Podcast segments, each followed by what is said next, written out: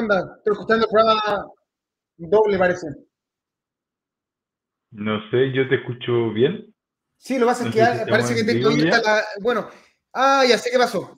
Es que estoy con el. Tenía abierta la transmisión en el en otro, así que me está escuchando en rebote. Así que, bueno, eh, independiente de eso, hola, soy Karim Sabat y esto es PowerMetal.cl, el podcast live con una partida alternativa. Claro, todo colapsa cuando vuelve después de mucho, mucho, mucho, mucho tiempo esperando el gran Hernán Borges, nuestro gran Nan, que por fin entregó su tesis de doctorado, por tanto, por fin puede estar presente y por fin podemos volver a conversar y obviamente a poder brindar esta vez con muchas, muchas razones. Primero, obviamente, por Hernán, por su momento.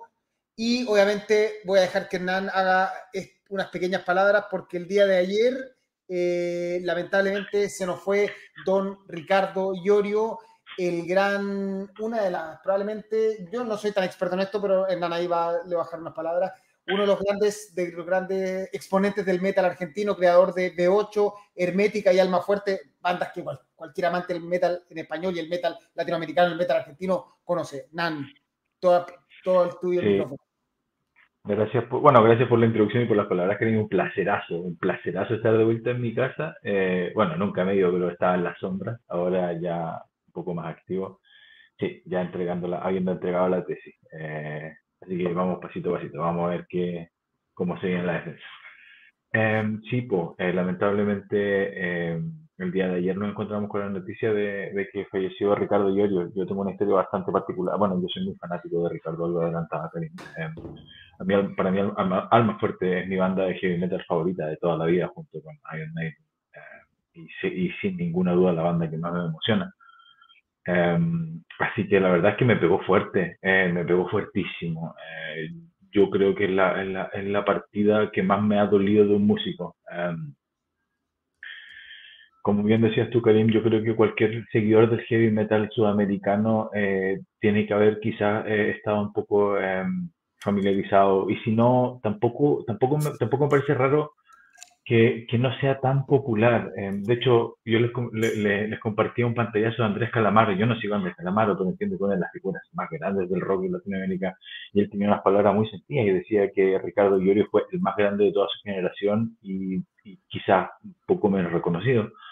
Um, bueno, en, en, en, básicamente yo creo que su contribución más grande al metal es haber fundado B8, que B8, para los que no lo conozcan, B8 viene siendo, viene siendo como por decir algo como el Black Sabbath, lo que fue Black Sabbath al nacimiento del heavy metal en Europa, de 8 tiene que haber sido la piedra angular, probablemente quizás la banda más importante de heavy metal aquí en Latinoamérica. Eh, Ricardo Iorio funda eh, de 8 en 78, 78 o 79, eh, haciendo un heavy metal muy, muy rápido, muy rabioso, un heavy metal obrero, un heavy metal muy parecido al de, un poquito parecido al de Motorhead, una cosa rápida, media speed, media callejera, bien rock and rollera.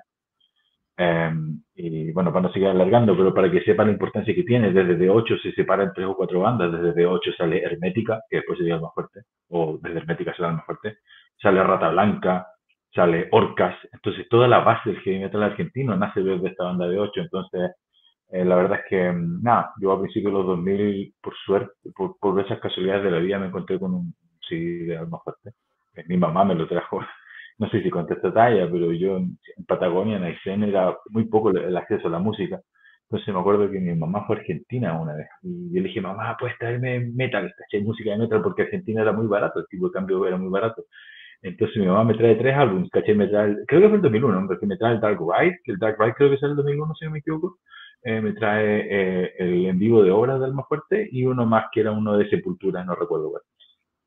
Y yo desde ese momento me enamoré completamente de la banda, me enamoré de este metal eh, latinoamericano y me cambió un poco la vida. Eh, es, una banda que yo adoro. Eh, Ricardo yo represento todo lo que está bien en la música para mí. Eh, mezcla folclore, mezcla. Tú en, su música escuchas rock and roll, escuchas heavy metal, escuchas protesta, escuchas la música de La Pampa, escuchas a Horacio Guaraní, escuchas a Atahualpa Yupanqui, escuchas música que probablemente no, no le suena porque es folclore argentino, pero para mí, como, como criado en el campo, eh, eh, es algo, es una música increíble. Así que si alguien tiene ganas de, darse una vuelta por la cultura argentina desde el rock y desde el metal, escuche la, discografía de, de Fuerte. Yo estoy, si alguien en los comentarios me comenta, si alguien tiene ganas de conocer un poco más o lo que sea, me dicen, yo pongo una playlist para, para introducirlos. Pero más allá de mi estilo personal y para no alargarme más, solo quiero, quería eso comentar que, que, es una pérdida gigantesca para el metal, una una pérdida inmensa para la música. Eh, en, su, en su último tiempo, igual es un personaje muy polémico, muy polémico, tenía visiones políticas muy polémicas, entonces Argentina por ahí como que quizás perdió un poco de crédito en algunos sectores.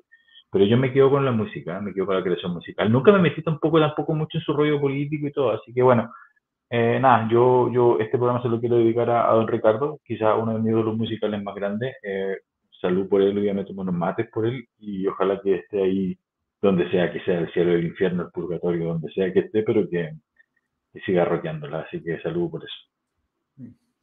Salud, yo estoy hoy día con Volcanes del Sur, así que salud por Ricardo. Y me voy a tomar una libertad. Yo sé que no lo publicamos en la página, las razones son de que esto, nosotros somos una página de hablar específicamente de metal, pero el fin de semana falleció también Omar Acosta, para la gente que no lo conoce, es el actual, o sea, era actualmente el, cantante y experiencia principal de Bonzo, eh, este músico dedicado directamente al punk y obviamente eh, la gente lo, conoció porque, porque era el, cantante o el, o no sé si el original, pero el más importante, uno de los más importantes eh, personajes del punk chileno en Bebés Paranoicos.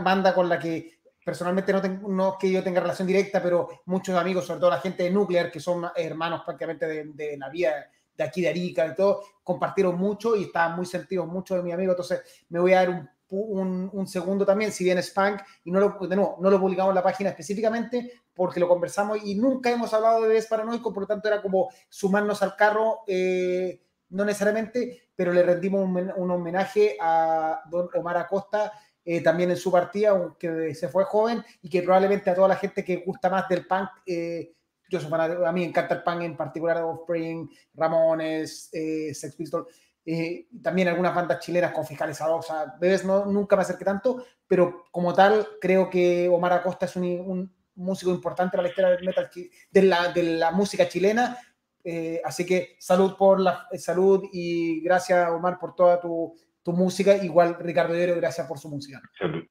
salud, salud por, por estos músicos que, que, se van a estar mejor, a un lugar mejor. Bueno, después de esta partida un poco diferente, eh, hace tiempo que no teníamos que, despedir gente. Eh, primero que ya logré conectar Facebook, así que muchas gracias. Eh, lamentablemente el sistema de StreamYard no me permitió hacer programarla, la, pero probé ahora y la, tiró para arriba, así que estamos actualmente ya en Facebook, así que vayan con los likes, vayan con los me gusta, vayan con, si quieren ponernos eh, algunas lucas para hacer este programa cada vez mejor, porque incluso Hernán también le llegó dinero para mejorar su micrófono, todo, así que a todos le, le repartimos a todos lo que va entrando. Muchas gracias. Vamos a estar saludando gente. Manuel Mejía desde Castro. Eh, Clau R, saludos, desde, desde Haitiago de nicho. Hola, hola, Bangers. Hernán, por fin libre el yugo. Francisco tal cual, tal cual. Francisco Fonseca, Pablo González, nuestro amigo de, Perú. Eh, el gran Jaime Contreras, que nuestro contertulio siempre hoy día no va a estar presente porque está malito, enfermito. Eh, lo mandamos a descansar, quería estar presente, pero eh, cada uno tiene su pega. Yo soy el doctor. Un abrazo, Jaimito. Le dije, ¿sabéis qué? Ahí estaba para la cagada las últimas semanas con tu tos, todo date un día libre, descansa tu voz, porque además tienes que cantar, así que descansa. Eh, con, licencia puede trabajar, así que ojo. El gran Pedro que nos dice que está viendo la sección de hockey, pero la noticia de hoy, ya vamos a llegar a eso, tranquilo. Ademir Ríos, don Ricardo se tiró contra todos los grupos de Cumbia Villera. Así es. Víctor Vega, mira, y acá eh, Ademir Ríos dice, una banda quería transversalmente como los bebés. Eh, y a roquearla como siempre y con las botas puestas siempre. Y Marcos Sepúlveda que nos manda saludos. Ya. Vamos a partir ahora. Vamos a ver, mientras viene el Renzo viene en camino, vamos a. Mira, se nos suma acá Cristian Ramírez eh, y que mi nuevo podcast favorito. Cristian. Grande Cristian. Leonel Ruiz, el tema del mundo metalero es la muerte de Ricardo Diorio. Tal cual, o sea, yo creo que para el metal latinoamericano es importantísimo y no. Oye, me, me, dio mucho No, me, dio como eh, un poquito de confort ver que la publicación que publicaste de, de, la historia de Ricardo tuvo muchas interacciones, como 200 interacciones, lo que está. Yo pensé que tenía un poco menos de llegada por acá, pero me, pareció reconfortante saber que igual eh, eh, se reconoce un poco. Lo que sí, la primera persona que Hubieron dos que le tuve que borrar el comentario así como llegan un poco tarde. le comento que lamentablemente tengo que dividirme. Eh, eh, primero que nadie paga, tengo que dividirme entre el pabellón del hospital, la consulta, Hernán con su trabajo, todos tenemos muchas más cosas que hacer. Si a nosotros nos llegara Lucas de verdad, o sea, yo pudiera vivir como youtuber y no tener que trabajar, te aseguro que sería el más feliz de la tierra. sería distinto, claro. Pero no, lamentablemente tengo que dar un instinto y de hecho te lo digo al se lo digo al tiro a la persona. De repente algunas productoras me avisan, oye Karim, podéis publicar tal, tal o cual weá. Y yo le digo, puta, en este momento, en este segundo no puedo porque voy entrando verán. Si, si no hay problema que lo publiquen dos horas más, y por eso nos llevamos bien. Así que gracias por tu aporte de que llegamos tarde, porque sí, a veces llegaremos tarde. Aquí está eh, Camilo Solar, nos manda saludos, y Miguel Muñoz, mi podcast favorito, La H nunca muere. Exacto, La H nunca muere, La H no murió, tal cual. Leonardo Collado, descanse en paz, mi letrista favorito. Ya, Ahora sí, vamos a, pasar a, vamos a empezar el programa ya con lo que nos compete, como diría el gran bananero. Y obviamente lo primero es saludar a nuestro eh, patrón, la gente que se ha estado sumando día a día, semana tras semana. Hay gente que ya, ya más de un año ayuda apoyándonos a través de patreon.com, Power Metal CL o YouTube Membership. Ramsey Rabí, Cristian Linderman, Juan Rodríguez, Marcos Sepúlveda, Andrés Molina, Carlos Quesada, Gonzalo Castillo, Jaime González, Fayán Valdés, Byron 666. Eh, Paola Valdés y Pablo Mardones, Carlos Sandoval, Fayán Cancino también. Muchas, Ustedes hacen posible que esto vaya mejorando, así de sencillo. Y cada vez que nos, y la gente que hace super chat y nos pone Lucas en vivo, también hace posible que vayamos mejorando. Toda la plata que ustedes ponen se reinvierte. Nada es para que lo pasemos bien, todo es para que lo pasen bien con nosotros, para que nos escuchen mejor. Y cuando tengamos más plata, vamos a irnos en 1080 como nos están pidiendo. Muchas gracias de verdad por su aporte, muchachos. Son increíbles.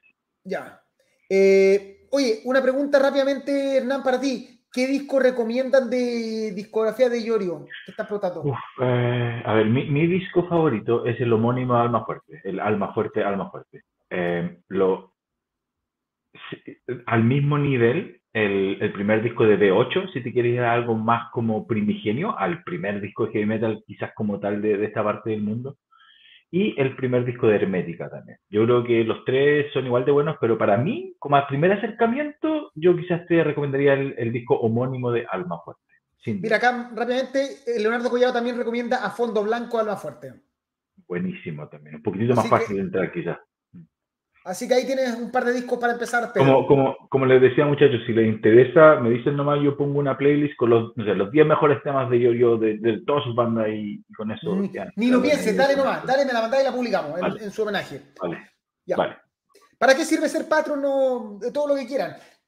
Primero con la gente de Hyperion Guitar. Espera, le vamos a dar, antes de, de, seguir rápidamente, bienvenido al programa Renzo. Eh, estamos con Volcanes del Sur, y Nan está con. Birra Moretti. Buenísimo, ¿cómo están muchachos? Perdón el atraso, tenía un día de loco, he corrido todo el día, pero ya estamos aquí. No, si estamos todos, ya eh, estamos haciendo, dándole con todo, ya logramos estar en Facebook, así que solucionar el problema, así que estamos mejorando. En vivo. Buenísimo. Ya, sigamos con el, para no cortar, eh, Gente de Hyperion Guitars, la gente de Hyperion Guitars siempre ha estado poniéndose con powermetal.cl. Si usted es patrón o simplemente nos sigue y es buena onda con nosotros, se lleva descuentos, mejores o peores según eh, si es patrón o no, para, para calibración y eh, mantención de guitarras y bajos. El gran, el gran tío Disco Real se raja con un 10% de descuento simplemente poniendo Power Metal CL en la página. Si usted es patrón, se comunica con nosotros, nosotros avisamos y se lleva un 20% de descuento. 20% de descuento, un disco de 20 lucas quedan 16. Así de sencillo. No.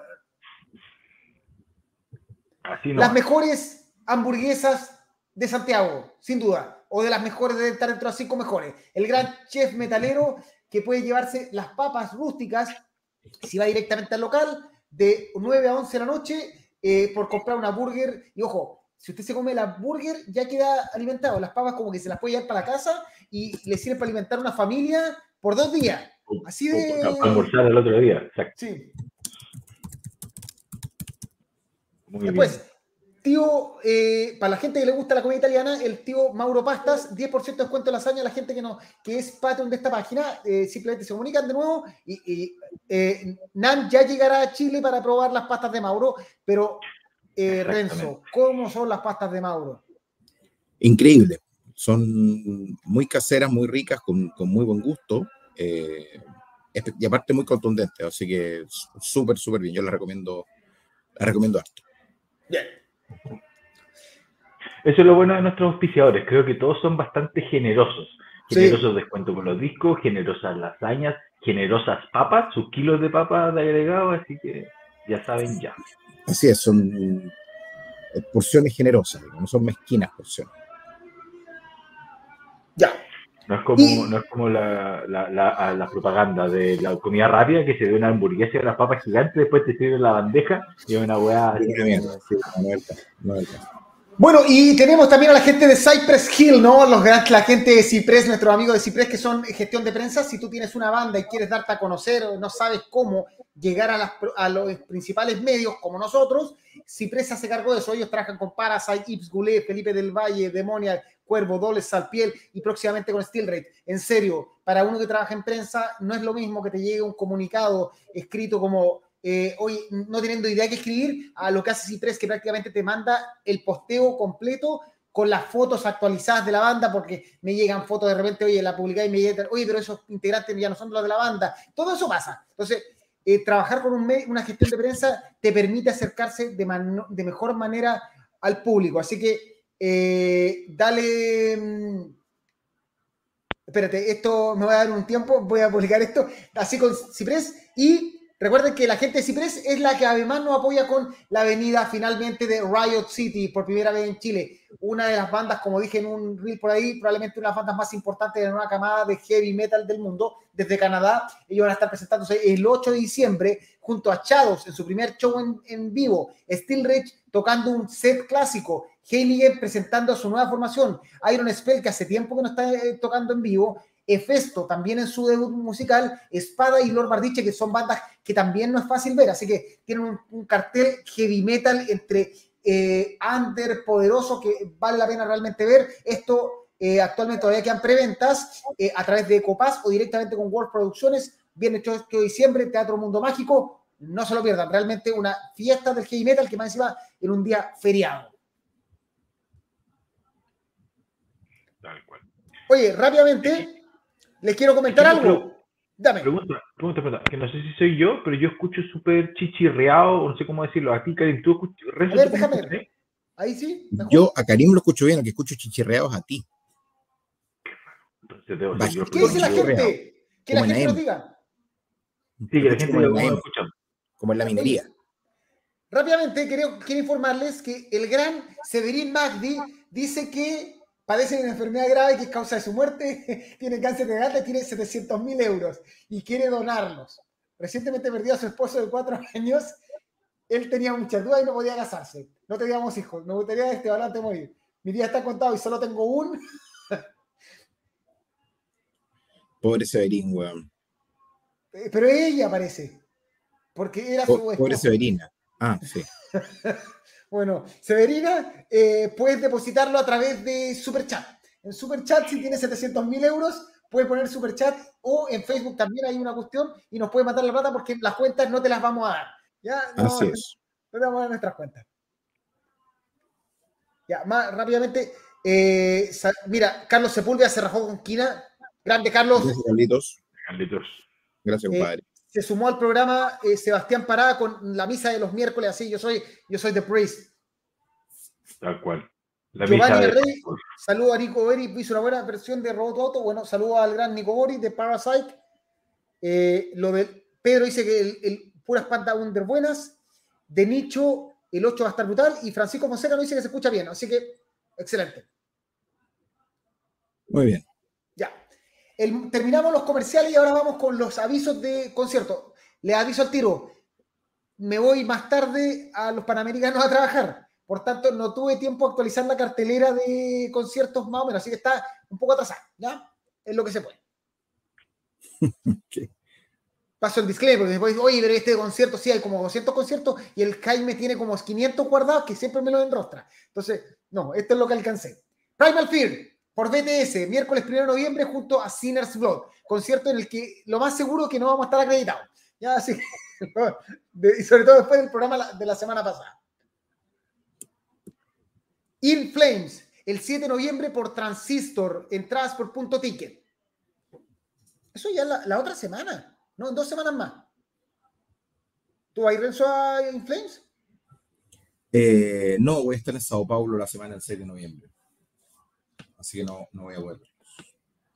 Voy a tener que ver a quién mandamos. Oye, Agnostics Front, junto a Sin Problemas, cambio de orden y entre fuego el 9 de noviembre en Teatro Coliseo, por Spider. Voy a cerrar la estar porque hay un, parece como una teletona al frente. No escucho nada. Hoy, de hecho, no sé si me podré conectar al podcast. ¿A qué hora es en Sao Paulo? La misma hora que en Chile, ¿no? No sé. Parece que sí. Eh, Sauron, el pájaro fantasma, presentando el pájaro fantasma, uno de nuevo dijimos, uno de los debe ser dentro de los tres o dos, los tres mejores discos del metal español de este año. Eh, el hombre de acá que no le gusta el metal en español o no le, nunca, nunca le ha gustado Sauron, quedó sorprendidísimo con el disco. Eh, el sábado 11 de noviembre en el Teatro Coliseo, recuerden que el 11 de noviembre es el show eh, clásico de Sauron con el nuevo disco y el 12 de noviembre va a estar presentándose en, la Cava de San Miguel para la gente que le gusta el vinito y una cosa más eh, personal. Ahí lo tienen. Glenn Hughes tocando sus el clásico Burn, otro imperdible. Eh, Leprus junto a Pornagar en una fiesta del metal progresivo. Recuerden que tenemos una entrevista publicada junto a la gente de Pornagar el 15 de noviembre y el día anterior va a estar Pornagar presentándose solo. Sí, recordad que se cambió al Caupolicán. Ah, por eso te digo, no está actualizado. Lamentablemente no, no me dio el tiempo entre todo. De hecho, no, te perdiste, Renzo. Alguien me criticó por subir seis o siete horas tarde el comunicado de Ricardo Llorio que había muerto. A ese nivel de, Mira, ese, ese, esa persona que te indicó debe seguir solo la Power, no debe seguir ningún medio de noticias, ni la página, o que estaba por todos lados. Pero... Sí, pero lamentablemente no tuve tiempo para publicar la muerte en el momento. Ojalá el mismo nos felicitara cuando llegamos antes con alguna noticia, pero como no corremos por la noticia, porque lo relevante es publicarla y no es una competencia. Creo y, porque, que y porque tenemos trabajo. Y porque tenemos vida. ¿Qué es eso? Está con música electrónica, Hernán. ¿Qué pasó? Electric Calvo, ¿está escuchando? Sí. Hernán, no te escuchas, te escucha un robot detrás tuyo. De hecho, si te apago el micrófono no pasa nada. Bueno, es como Intergalactic de los Beastie Boys. Sí. Temazo. Bueno, mejor es la, la, mejor de la vida de Beastie Boys. Planetary, Intergalactic. Ese, ese, era el disco que tenía que ir en la alta sardina. No, es el Intergalactic, es el anterior. El de la, la sardina, el anterior. Sí. La policía del metal me ha, me ha, me ha quitado la membresía, pero... O sea, y de hecho hice un homenaje a, al cantante de Bebés Paranoicos. También nos van a quitar la membresía por haber hablado un poco de él. Estamos perdidos. Eh, Saxon Seize the Day World Tour el 22 de noviembre en Blondie por Atenea. Eh, los grandes de Dark Angel presentando un homenaje a Jim Durkin tocando entero Darkness Descent justo a Distro y a Nuclear. Nuclear. El 30 de noviembre.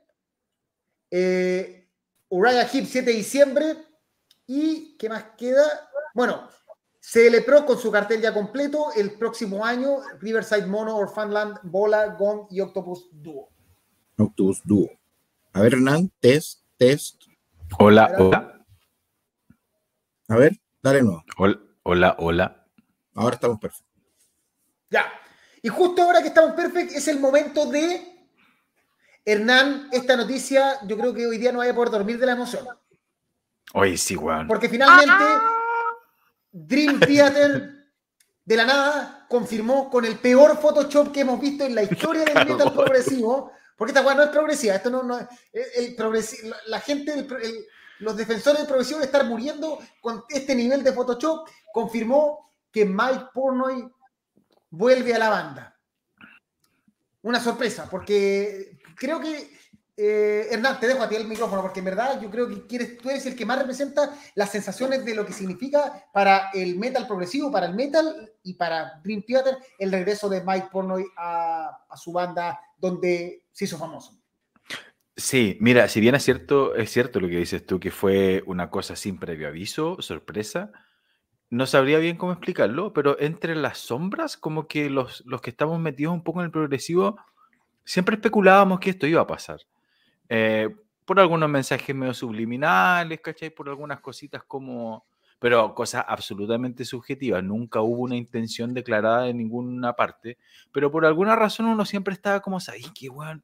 Incluso yo tengo una, una, una, una, muy buena amigo mío, es una Amanda, dijo, bueno, yo me voy, a, me voy, a, dejar crecer el pelo o voy a hacer algo radical cuando eh, Mike Pornoy vuelva, porque era como que algo, no sé, bueno, sé como que, no sé por qué, pero existía un poco la, la suspicacia. En fin, la cosa es que se dio, de la nada, de la nada, una noticia increíble. Me parece que Dream Theater es, es, es sin ninguna duda, sin ninguna duda, la banda más representativa, más importante y más grande del metal progresivo de la historia. Y como tal, eh, Mike Pornoy es su líder. Yo, yo no, ayuda, ayúdame a recordar, Karim, pero yo en el mundo del metal no recuerdo. Mira, si pensamos en, en regresos impactantes, Bruce Dickinson, Iron Maiden, pero yo no recuerdo mucho más que sean de este calibre, ¿cachai? Así como que un, regreso tan, tan pesado de, un... Yo creo que, mira, si preguntáis, Bruce, ah, déjame ver a Renzo, no, que lo haya sacado simplemente por no me gusta cómo se ve cuando desaparecen del, del programa. Ya, pero eh, para que, en el fondo, eh, mira, Bruce Dickinson regresando a Iron Maiden, eh, Rob Halford volviendo a Judas Priest, después... ¿Qué? Por eso, después aquí es que volviendo a Halloween y lo que pasa con Mike Porno y Theater. Son los, cuatro regresos que yo te puedo nombrar que realmente eh, han impactado y la gente se ha vuelto loca. Porque otros regresos sí, pero así como que sean unánimes y que probablemente causen cambios de compra de entrada. O sea, en el fondo, pensemos que Halloween, eh, Iron Maiden eh, y Judas Priest no se llenaban o no vendían tantas entradas cuando hasta la vuelta de sus Sí, no sé si cachaste, Renzo, pero básicamente yo estaba, le decía a Karim, ayuda a recordarme, pero regresos tan importantes, tan impactantes y tan significativos como de un líder de una banda a su banda, aparte de Mike Porno y aparte de Bruce Dickinson a Maiden y quizás Halford a Judas Priest, yo no recuerdo otro tan de este calibre, digamos. Que en este momento los festivales de Europa están llamando por teléfono para tratar de asegurar la posibilidad de tenerlos tocando en vivo en, el escenario. Exacto. Eh, es un, eh, eh, la verdad es que es un, es un, cambio de paradigma gigantesco, en, no solo en la banda, en la escena. Lo que representa Mike Pornoy debe ser, sin miedo a equivocarme, debe ser el representante, el, así como de single, como el, el, representante más grande de toda la escena del metal progresivo y de la historia, si, si, si no me estoy rayando, ¿cachai? Entonces, eh, eh, eh, significa muchísimo, es un montón. Es el Bruce Dickinson del heavy metal, ¿cachai? O, o, algo así. Em, y además que, además que igual nunca, por más que Mike Mangini es una absoluta bestia del, del, de la batería, no quiero decir que eran zapatos muy grandes de calzar, porque yo creo que Mike Mangini se puso los zapatos de Mike Pornoy y tocó perfecto pero eh, lo, que tiene, lo que tenía Mike Pornoy era otra cosa. El, carisma que él tenía, el ser el líder de la banda. El, Dream Theater, digamos que eh, reconozcámoslo, los otros instrumentistas son bastante robóticos dentro de lo suyo, eh, no, no, son hueones exuberantemente carismáticos, pero Mike Pornoy era todo lo contrario. Mike Pornoy era el alma de la banda, era, la, era, era, era el, el, el, la conexión entre el público y la banda, era el hombre que, conectaba y que hizo que Dream Theater, siendo una banda de metal progresivo, una banda de un, de un género tan, tan ajeno, tan osco al, al, público en general, yo creo que Mike Pornoy es el responsable de haber eh, acercado a, o de haber masificado mucho, eh, eh, digamos, Dream Theater al público general. Entonces esta vuelta, como te decía yo, aun cuando habían alguna suspicacia, nadie la veía venir o, o, no, era, no era obvio que iba a pasar, así que Así que bien, y me, parece, me pareció súper igual como cuático, no sé, podemos comentarlo, cachate los comentarios, como que ellos no hablan de echar a Mike Mangini, Mike Mangini tampoco, es como que como que la banda se decidió o se dio cuenta que necesitaban a Mike Pornoy de vuelta y simplemente lo trajeron de vuelta. ¿no? es, raro también esa dinámica de cómo se dio, no yo, sé. yo no sé si tú te has visto enfrentado alguna vez a una frase del tipo, voy a volver con mi ex. Pero, pero cuando estuviste con alguien que dio lo mejor de sí y bastó que el ex hiciera así, volvamos, dijiste, bueno, y abandonaste a la que estaba contigo. es, una, es una conversación incómoda de tener, sin duda, porque Mangini es un tremendo músico. Como yo no soy fanático de Dream Theater, pero soy fanático de la música, lo puedo ver con el nivel de neutralidad suficiente para no abanderarme, digamos, para encontrar a Mike Mangini un tremendísimo músico. Muy extraña su manera de colocar los platos, es rarísima.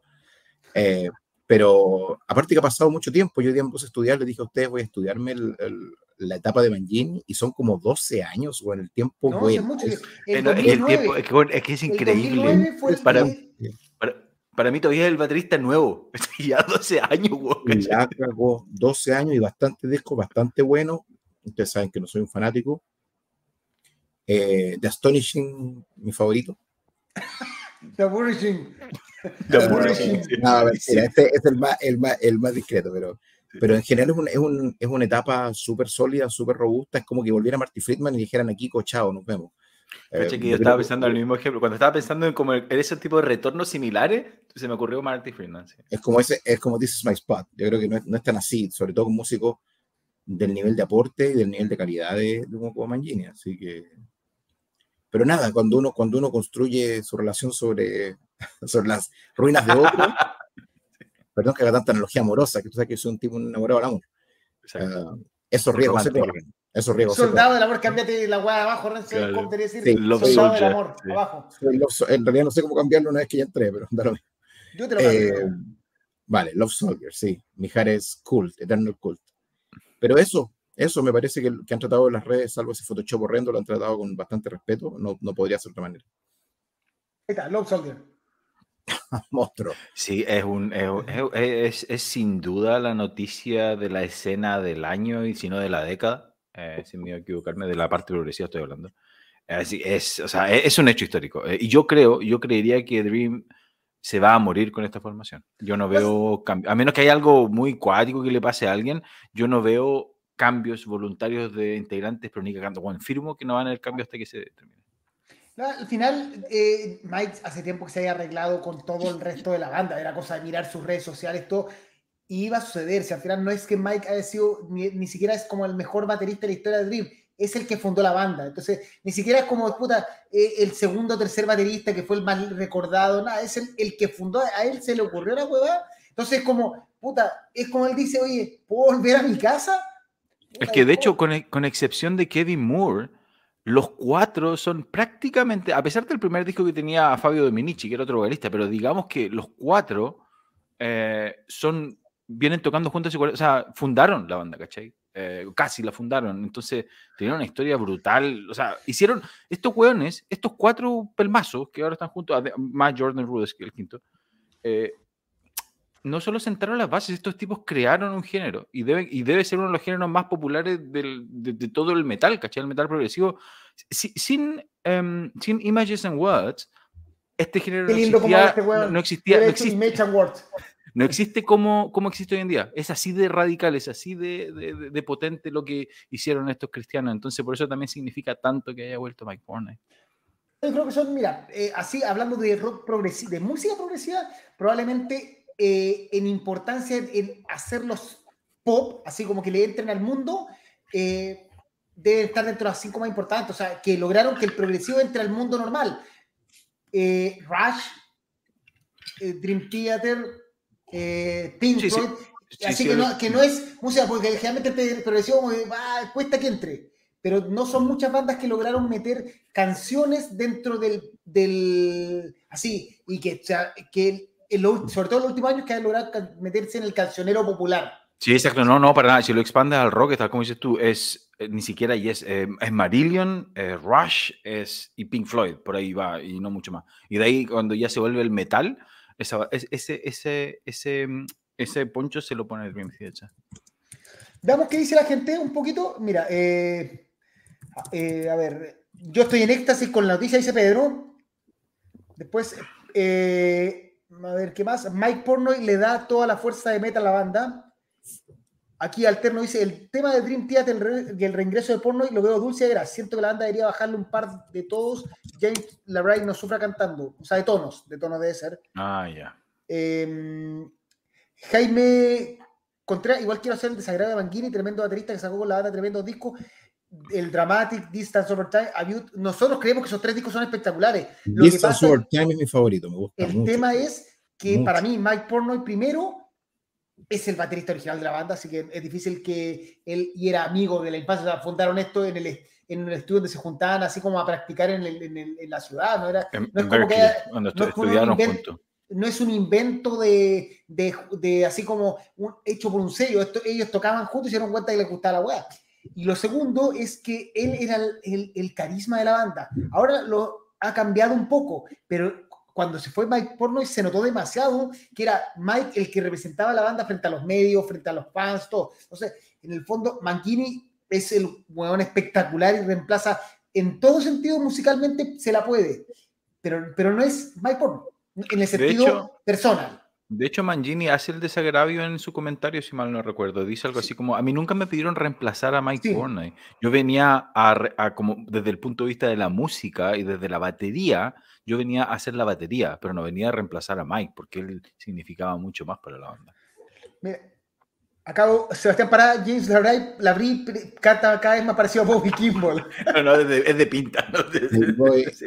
Claro, cada día más parecido, ¿no? Dice sí, se pare... no, no, es que, no, es que de pinta se está pareciendo a Bobby Kimball porque se está como hinchando, ¿cachai? Y se está dejando el candado. Sí. sí, oye, acá mira, Marcelo, mira, me acabo de enterar, what the fuck, pero qué bien. Como sea, porno ir una parte importante en la creatividad y se notó su ausencia en los últimos discos. O sea, realmente hay gente que se entera de las cosas por nosotros. Aparte, como como músico les, les, puedo comentar, y de seguro los que son músicos también lo han experimentado, cambiar un músico no es fácil, ¿eh? y, y, muchas veces tiene muy poco que ver con la ejecución y tiene que ver con cosas que son bien poco expresables con palabras, tiene que ver como si fluye o no fluye. Uno, uno, termina un ensayo, se mira y dice, sí, así era, aunque las notas sean las mismas, tiene mucho que ver con onda, con entenderse. Renzo, tú eh, que eres un soldado del amor, entenderás que como cuando sales con una mina que es bonita, todo te cae bien, todo, pero no hay feeling. Pero no es ella, sí, pero no es ella. Sí, es verdad. Tal cual. de hecho, me pegaste un poco en el corazón con ese ejemplo, Karim. Y a veces, así en esos tiempos jóvenes, ustedes se deben recordar, a veces uno quizás salía con alguna muchacha que quizás, quizás no era tan linda como la otra, pero que no tenía feeling, pero tenía otra cosa, exactamente, tal cual. Tiene, tenía ese que sé yo. Exactamente. Powerlove.cl. ¿Podemos llamarlo? No, ese al no sé metal, si nos llamamos powerlove.cl, ¿está bien? ¿No nos critican? Quizás no estaríamos vendiendo. Tengo al, gordito que juega con, tanques de juguete. Oye, eh, a mí me carga hacer pauta en vivo, pero hay un chat que no sé si ustedes lo usan para alguna weá, pero yo escribí ah, hace media hora. Ya, Así listo. Que, léanlo, por favor. Gracias. Sí, lo. Ya. Últimos comentarios, solo por el sonido. creo que Mike sí, lleva la ventaja con respecto a Manguini, a mi parecer. Eh, Manguini es el prodigio y Porno el rockstar. Y Porno le va a dar más arma a la banda. Ya. Mm. Sí. No, Renzo, nosotros ya le despedimos a, don Ricardo y yo. No sé si queréis comentar algo tú, pero estuvimos conversando de eso. Sí, no, no, no. Me imagino que, ustedes hicieron el punto. La verdad que Iorio es importantísimo para la escena del heavy metal latinoamericano. Uh, un valiente, un guerrero de la guitarra, weón. En plena dictadura argentina, weón, siempre con el, discurso correcto. Me da mucha pena cómo terminó. Uh, me da mucha pena las cosas que dijo en los últimos 10 años. Eh, me acordé mucho esta semana de Guido Vallejo y de Barrabás. Bueno, buena que ver, ¿no? Pero cuando se descubrió que Guido Vallejo hacía cosas terribles con los niños. Mm. Eh, y uno que leía, la, uno leía las historietas de Barrabás y se las devoraba. Yo no puedo leer Barrabás ahora. Yo, casi me muero. Barrabás es mi cómic favorito de la vida. Yo no lo puedo leer. Entonces, a veces separar el, el, genio de la obra, digamos, o, la persona del artista es complejo. Ahora, ahora, convengamos, para que la gente que no cache todo, no es que Ricardo Llorio haya hecho algo muy parecido a... Eh, Rancho está hablando de... no, lo único, que hizo fue, abrir la, boca desafortunadamente, pero... Sí, sí. Por ejemplo, los detenidos aparecidos argentinos les llamó indemnizados ilustres. Eh, y la cantidad de frases antisemitas que se mandó, murió siendo, murió siendo chileno y mapuche.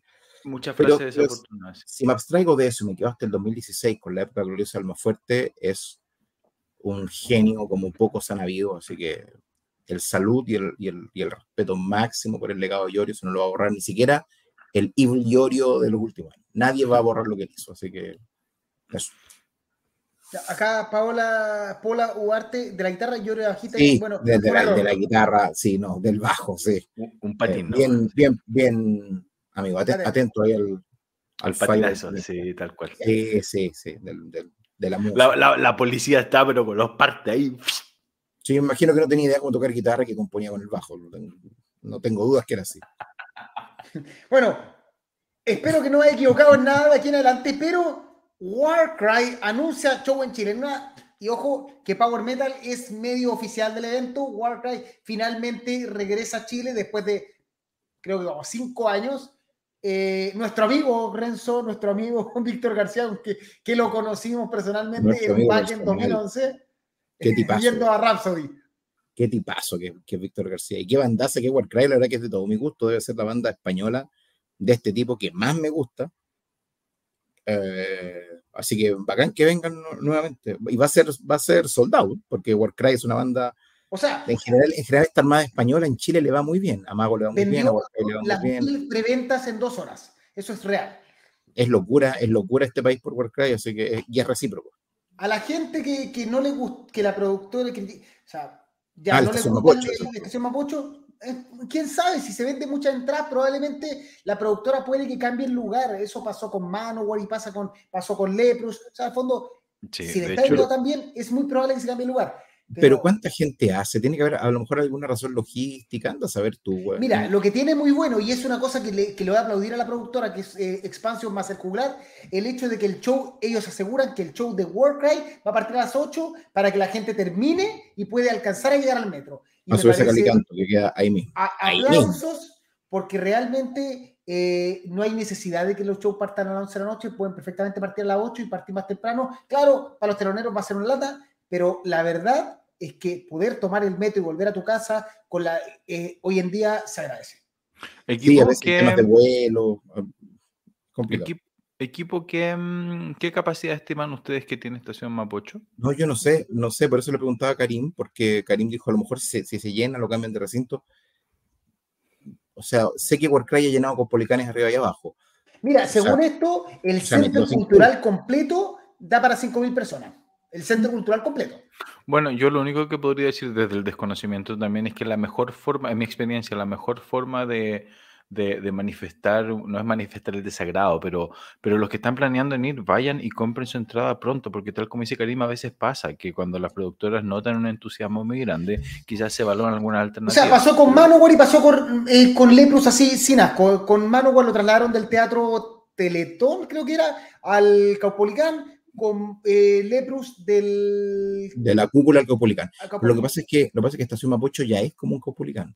De hecho, yo creo que yo creo que no tiene que ver con capacidad, yo creo que tiene que Con ver fechas. con que el Caupo por algún motivo no se pudo usar o no se llegó a acuerdo con la gente de Caupolicán y el único recinto que podía hacer aproximadamente 5 lucas que yo tengo en la cabeza era este, porque Policeo es más chico. Ahora, Sí, usted, usted siempre ha comentado que Santiago, en términos de lugares para hacer eventos, en términos de capacidad, se pega como unos saltos más o menos grandes, como Sí. que de Caupolicán te saltáis una hueá como enorme. Caupo te saltáis al Movistar y ahí tenías un vacío gigante, lo que hicieron con Ghost, que vendieron medio Caupo. Es, es como, como que falta una hueá de 8 o 10 lucas. Así es, falta una Pero hueá de ojo que ocho se vende las cinco- si se vende las 5000 o no sé cuántas entradas son eh, de aquí a un mes más, te aseguro que la, la banda se lo va, o sea, Expansion y el juglar podrían pensar en aumentar el local, o sea, en fondo ya vendieron más de mil entradas en dos en una hora. Sí. ¿Esto es Eh, coproducción? ¿Es coproducción? Coproducción, sí, de hecho. Sí, coproducción. eh, Karim, el gran Cristian Ramírez se puso con dos Sí, lucas y media. Es que Un- esa parte te un la. Hernán. Tratamos Ah, de, de, Ah, de- perdón, de- perdón. de De dejar no eso de interrumpir momento. la, la de no conversa. interrumpir la conversación, con eso. Perdón, perdón, me, me emocioné con la Ya. generosidad. Oye, eh, rápidamente, las que dice la gente. Ah, bueno, y obviamente no se olviden que eh, Warcry va a estar presente en Chile el 4 de mayo en la estación Mapocho por ahora, eh, en el Diamond Tour. Esto, las entradas están a través de Passline. eh, nosotros somos medio oficial, así que vamos a estar ahí presentes. Gracias a la gente de Expansion y el Juglar Producciones. Y resolver. Hay hartos comentarios como Sí, igual a voy con- favor o, o como resaltando igual que yo estoy de acuerdo, con ver, ver lo positivo, digamos. Aquí, Eh, ¿Qué considerado? Se, eh, dice Clau, probablemente con la usted del metro, que para mí es fascinante. O sea, para la gente realmente hoy en día el poder moverse en metro y acercarte por quina, ser muy cerca de tu casa es una maravilla. En lo que sí, pregunta Isaac Rojas, ¿qué tal es el lugar donde toca el Warcry? Felipe Valle dice que más rebote que el Movistar. Bueno, pero como de nuevo, uno nunca sabe si empieza a vender más entradas, puede que cambie esto. Eh, y lo otro es que también hemos visto que con los sonidos hace un cambio brutal un buen sonista. Los mismos lugares a veces suenan como el tajo o suenan la raja. Después, eh, ¿qué más? Eh, cronofobia, acá en Concepción está pronosticado lluvia para ese fin de semana y supuestamente el Rex se hace sí o sí. Para el fin de semana. Ah, no sé, se refiere a este fin de semana, perdón. Jaime otra, yo tengo una teoría, en Mapocho y Caupo tienen capacidades similares. Y Chárgola dijo que algo que iba a anunciar el 4 de mayo en el Caupo. Puede ser, ahí tenemos un tema. Francisco Monseca, cuando sale un concierto después de las 12 de la noche, hoy en día como que estamos, como estamos, te asaltan en la micro del metro. No sé si es tan así, así como, pero realmente poder irse temprano a la casa se agradece. O sea, no, claro, o sea, claro, Francisco. Si te querés quedar carreteando, otro problema, pero obligarte a quedarte tarde no, no me parece. No, es que o sea, el, punto, el punto de Francisco es, es que es mucho más seguro y es mucho más cómodo y bacán irse, salir en metro y eso se agradece. Ya. Anarcólico dice, la estación Mapocho es el peor lugar para hacer un recital de una lástima. Y Homer SLS, la entrada ya están a más de 50 lucas para Workers. O sea, ya se fueron todas las que habían. Alguien por ahí dijo, pero después del concierto se pasan a comprar un mariscal al mercado. Que nos está viendo por Twitch TV. De hecho, oye, eh, bueno, ahora sí, Cristian Ramírez se rajó con 2.500. Muchas gracias, Cristian. Eh, corazoncito para ti, ¿cómo es? Espérate, voy a poder hacer. con eso almuerzo mañana. Gracias. Reacciones, eh, déjame con eso Ahí está, corazoncitos para ti, unos corazoncitos y un poco de.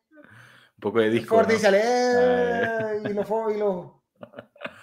Gracias, gracias, gracias, Cristian. Ya, volvió Renzo. Hola, Renzo. Hola. A ver si ya le, ya le agradecimos a Cristian Ramírez por sus 2.500. Gracias, Cristian. Te pasaste, compadre. Ya, Ah, mira, Albert Carreño nos está saludando desde Panamá. Gracias, Albert, un, crack que siempre estaba conectado, así que muchas gracias, Albert, por estar presente. Grande, Albert. El crack bioceánico. Nunca he tenido el placer de estar ahí, pero ojalá algún día.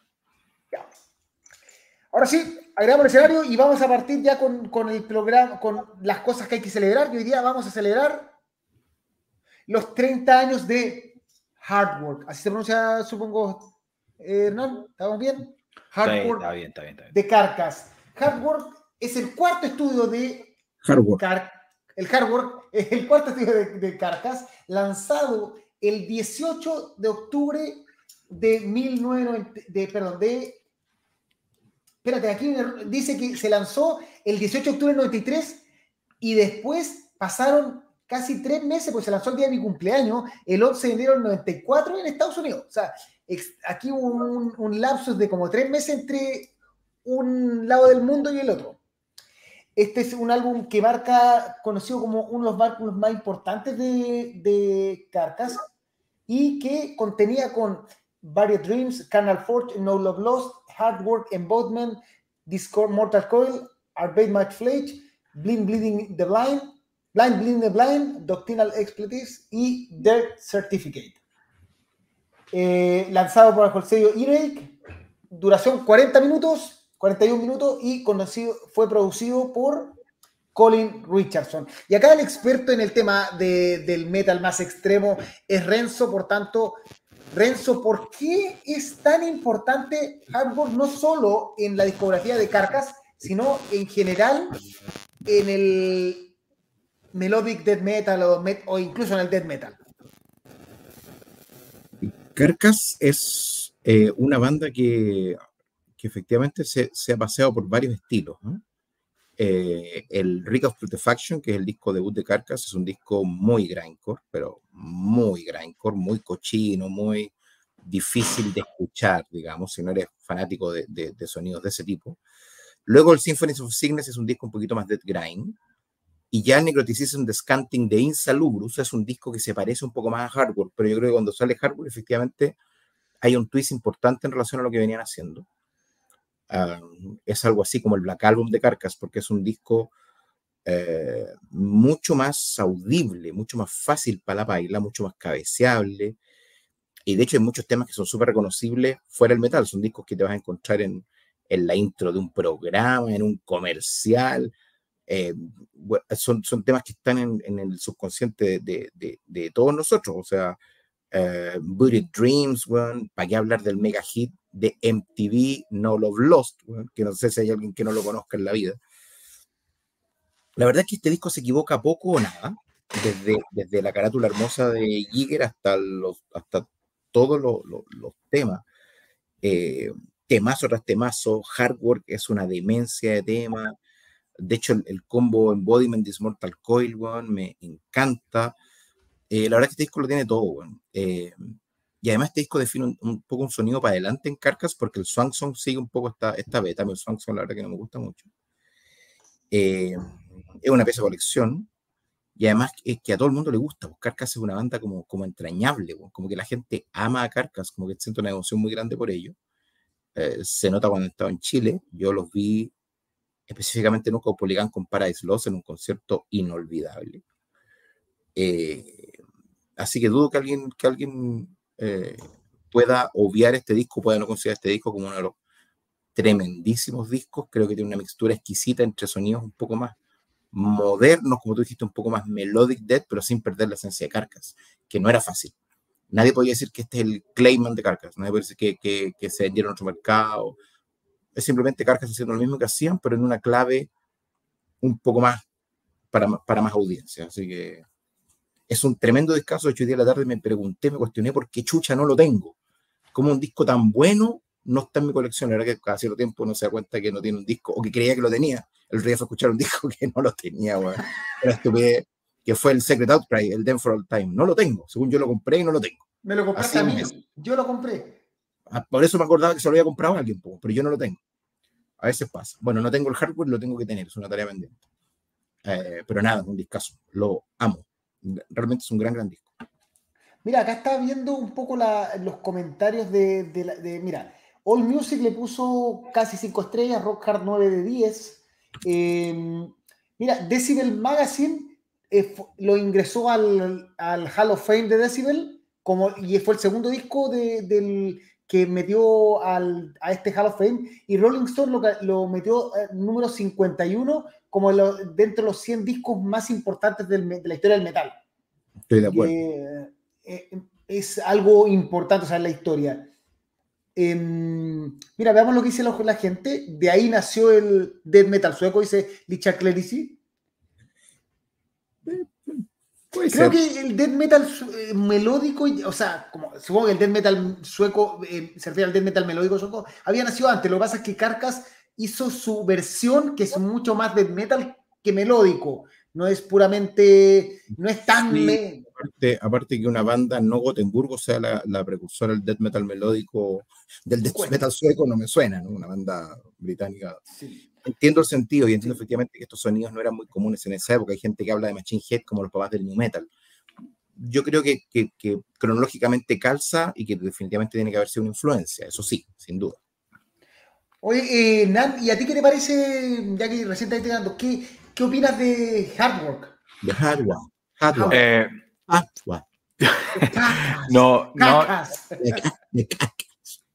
No, no me parece porque tengo una deuda súper grande con Carcas. Yo recuerdo que por ahí por los 2000, por los principios de los 2000, yo escuchaba casi puro eh, power metal y heavy metal. No, no me acercaba mucho a, las partes más, a la rama un poco más extremas del metal. Y recuerdo que por ahí me recomendaron de los foros, cacha, de los foros de, me acuerdo, de Metaliera, de Hellcast, etcétera la típica talla, en cacha carcas. Pero nada, me acuerdo que de ahí obviamente yo me pongo a explorar un poco más de música. Y recuerdo que yo, mi primer acercamiento a carcas, según mi, mi oído poco educado en ese momento, a mí se me hizo algo súper como grindcore y como death metal y una weá, pero cochina a cagarse algo que no, la verdad es que no, no, iba para nada con lo que yo escuchaba en el momento. Así que desde ese minuto como que entre comillas ignoré un poco a Carcas y nunca, nunca lo volví a pescar. Entonces Cacho unos, hay, tiene hartos temas como algunos temas más melódicos, algunos temas incluso medio MTV, medio radial, como que hay hartos temas medio conocidos. Pero la verdad, honestamente nunca le he puesto atención a la discografía, así que no, ni siquiera sé qué temas está en este disco, así que me, me, pongo en riesgo mi membresía de, de, de este programa, pero la verdad es que con Carcas tengo una deuda que saldar. Nelson Torres. Pero, al principio yo recordaba, no sé por qué me da la impresión de que Carcass era una weá súper, súper cochina. Yo cuando lo escuché la primera vez no lo, no lo, era. Lo era al principio, el Record for the Faction lo es, el Symphony of Sickness lo es, la, primera etapa lo es. Yo me acuerdo que por ahí fue y como dije, no, esto como que no es para mí. Y de ahí la verdad es que tengo esa deuda de, volver a escucharlo. Oye, Nelson Torres, no va a faltar el weón que les diga que la página no tiene nada que ver con Death Metal. Weón es tonto. Esto es metal y hardcore. es un discazo, una obra maestra. Los enemigos del grindcore perdieron. Los enemigos de PowerMetal.cl también perdieron. Oye, Jorge Leiva, grande Power Metal CL y al rey vamos con lluvia, trono y relámpago. Francisco Fonseca, faltó Carcas y Hammerfall con Fitment para Metal Fest. Jaime Pero pueden, ojo que pueden andar solitos, ¿ah? Sí. Al menos Hammerfall puede andar solito. Jaime Contreras, el disco más importante de Carcas y uno de los más importantes del metal sueco. Otro más que hace. Pero ¿por qué hay británicos haciendo metal sueco? Que alguien me explique, por favor. de Micho, este disco transversal de metal extremo en general. Me, estoy jalando los pocos pelos que tengo, weón. Felipe del Valle sin duda definió el sonido del metal seco. Oye, pero se, les perdió, se les perdió el mapa. Felipe y Jaime cantan muy bien, pero la geografía no es su fuerte, Voy a volver a leer la Wikipedia. Hardwork es el cuarto álbum de estudio de la banda de metal extremo inglesa Carcas. Sí, pues son, son, coterráneos los Carcas. Pues. Paren algo, algo mejor del death metal técnico de Dead. Em, después, Jerko, ¿recuerdan que Carcas tiene su referencia o cameo en la serie Friends? No lo sé. No tenía ese. Oye, y, y, y, además, y además quiero decirles que el primer disco de The Gates, que se llama The Red and the Sky Sours, es anterior al hardware. Mira, y acá, Felipe del Valle, suena death metal sueco la weá. Yo juraba que era sueco. Discaso tremendo el Hard. Wake Up the Smell. Wake Up the Smell de Carcass. Eh, después el death metal sueco es un gran género, es un género en sí. Puede ser de cualquier parte. Claro que sí, pues, Como, la, como la cueca chilota, porque cualquiera sabe que puede ser es lo mismo. Pero, claro, pero, pero, pero convengamos. De England Switch medio metal. Oye, es, que es verdad que esos sonidos se pueden practicar en cualquier parte, pero Es como el metal de España. lo que el metal español como metal español. Convengamos que no podemos decir que una banda chilena fue precursora del death metal sueco, pues bueno, pongámonos, pongámonos serio. Oye, pero, pero, bueno. Ya. Yo, yo los invito a escuchar, a escuchar los, los, primeros discos de Dark Tranquility, de In Flames, de At the Gates, de Soilwork, de Nightingales, y luego conversamos sobre quién creó el metal sueco, por, favor. Ya. Tras Michael Amos de sueco y guitarrista de este disco. ya, sí, bueno, Ya, está la lucha. Ya, Me, me, rindo, me rindo con usted. Y At the Gates, una banda de New Wave of British. Ya. Claro, efectivamente, amo, amo dentro en el en el tercer disco, pero no porque entre amo desde es de Metal Sueco. Ya, pues muchachos. Acéptalo, pelado. Los amigos de la geografía perdieron. Perdieron, bueno.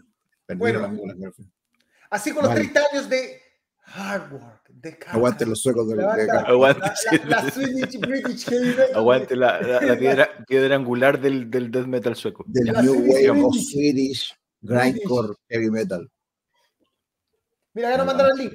Eh, Friends, the one where Phoebe revealed ah, sí, pues. Ahí está, ya. Exactamente. Phoebe, a Phoebe quería carcas en su matrimonio. Pues, Qué porque, porque iba a casar en Suecia. Qué grande. Claro, obvio, porque Mike era, era de familia sueca. Exacto. Siempre me gustó carcas con su vida latinoamericana. La presencia de Cultrón en el Ricos Putrefaction es de hecho, el Ricos Putrefaction está tan bien puesto el nombre que podría tener cualquier wea, una trutruca, una zampoña, una melcocha de sonidos. Bueno. Vale. Y siguiendo con el, el extremo, creo que es el momento de.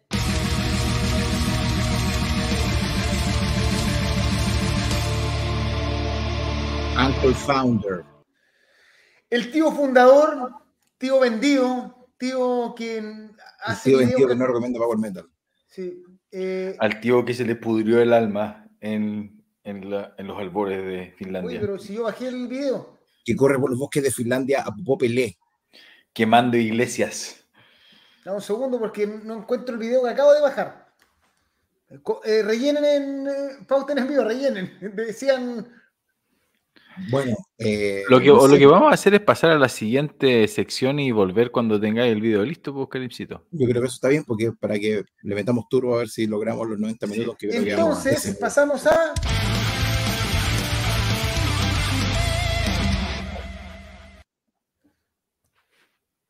Sirit Angol, Ungol, Sirit Ungol, Dark Parade, Sirit Ungol, una banda clásica del New Wave of British Original and British y, muy British Heavy Metal.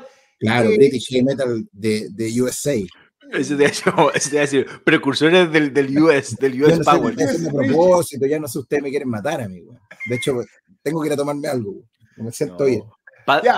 padres de la escena alemana. La escena, bueno, Street Angle, banda que cierra su carrera discográfica británica con Dark Parade, su último disco, probablemente el último disco de la banda, porque anunciaron que se viene, que van en su última gira y que el próximo año van a estar haciendo su, su último disco. De hecho, ya avisaron que en, en, el, no sé en qué festival, ya es su último festival europeo. Ya, ya está fijado, o sea, ya tienen fecha de término real eh, se despide con Dark Parade y obviamente el, rey del metal británico eh, americano, el experto en el tema es Renzo Palomino, que le encanta las discusiones de los países. Va a estar comentando, partiendo los comentarios de City Angle Dark Parade. Mira, esto es una banda de lo que podríamos denominar epic heavy metal, eh, muy clásica de, Estados Unidos, que debuta el año 81 con un discazo que se llama Frost and Fire. Em, y desde ahí viene deleitando al mundo con una fórmula más o menos probada, con riffs muy, muy pesados, muy épicos. Es una manera de componer muy característica. Em, y con la voz de Tim Baker, desde el primer disco hasta este año, como punta de lanza, con ese fraseo como medio gritado que tiene él, casi bordando la, desafinación a rato, pero es muy acorde al estilo. A veces, a veces no está cantando, a veces está como recitando, porque son verdaderas canciones como con un sentido como marcial, eh, un poco como lo que hacen bandas, por ejemplo, como Iron Sword en, Portugal. Portugal, ahí al lado de, de Talca. Cuando el 2020 sale Forever Black, fue como el regreso de Heavy Load, fue una locura, porque era un regreso bombástico. Sí, ese disco fue la raja, sí. 19 años después de Paradise Lost, entonces, y, y, uno tenía la expectativa y el modo de decir con qué van a salir, y aparecen con un combo en el hocico, el Forever Black es perfecto. Sí, Forever Black es o, la, raja. O por lo menos es, de un gran nivel. A mí lo que me pasa con Dark Parade es que si bien me parece que es un buen disco, está muy lejos de Forever Black eh, en términos de composición. Eh, yo sé que hemos discutido largamente en este mismo espacio si es justo o no es justo escuchar un disco con esta perspectiva cronológico espacio-temporal de decir es que el anterior se lo comió porque es demasiado pulento, ¿no? Pero para mí es inevitable no pensar así al revisar un disco. Eh, eh no tranza su estilo, es heavy metal, pero desde el alma, marchante, potente, muy de puño en alto, solo que no alcanza los niveles de gloria que alcanzan otros lanzamientos. Ni Forever Black, ni nada para atrás. Eh, Looking Glass es una demencia de tema, es una definición de lo que es la banda y lo que es el epic heavy metal. Down Below, que es el tema que cierra el disco, me parece tremenda, creo que lo termina muy arriba. Por supuesto, Velocity está muy bien, que es el opening, pero siempre suelen escoger uno de los temas más ricos para comenzar. Pero en general hay poco momento que me huele tanto el mate como lo que me pasó con Forever Black, aunque también entiendo que cuando le puse play al Forever Black era distinto a cuando le puse play a este disco. Creo que es distinto también en su contexto, y a lo mejor la emoción y el hype era más grande. Así que si Angola es un disco correcto, de heavy metal como el que ellos saben hacer, eh, se agradece, lo que un Heavy Load, que mantengan, siendo bandas tan antiguas, la misma esencia, porque podría haberse chacreado el camino y no lo hicieron. Así que eh, un buen disco, que su peor enemigo es definitivamente Forever Black. ¿Nan? ¿Lo alcanzaste a escuchar? Sí, no, no, no tengo nada que agregar a lo que, a lo que dijo Renzo, me parece lo mismo. Forever Black me parece, como que me quedo, me quedo con eso. Mira, acá eh, Jaime dice, uno puede entender que haya bandas en pos de mantener el sonido clásico elijan sonar crudo. Lo que no entiendo es que suene tan desprolijo. Fuera de Black me pareció un disco muy superior a este, en una banda que es muy, muy, pero muy de nicho. Y le puso un 4-7. Eh, yo la verdad creo que, mm, nos pasa primero que Forever Black es un discazo y que ah, es un bajón eh, demasiado notorio. No es que tenga... Segundo, que claramente encontré muchos temas parecidos a otros. O sea, en fondo como que de repente me pasaba que el, el, tema siguiente era muy continuista y no, no había grandes diferencias. Si bien el opening es muy destacable, después vino un, una, plano que, del que no pude salir. Pero creo que el tema ese no, no, no terminó de engancharme, sobre todo porque vengo de, de revival como, como lo que hizo Heavy Load, que pareció un disco fascinante, o lo que hace Satan en todo su, su último disco. Entonces, probablemente de las bandas así como eh, eh, Viejas Glorias que están sacando discos nuevos, me parece un bajón y también no me gusta tampoco como último disco de la banda, no me, no me queda no me conformo. Así, me queda como que me hubiera quedado fuera del Black. ¿Vale? A ver qué dice el público, si es que hay comentarios, si no con las notas. Mario Salvo dice, oye, qué bueno el disco decir un gol hueono. No me grite, hombre. Y eh, Leonardo Collado, King of the Dead, mi favorito es decir Angle. Yes, coincido con Leonardo.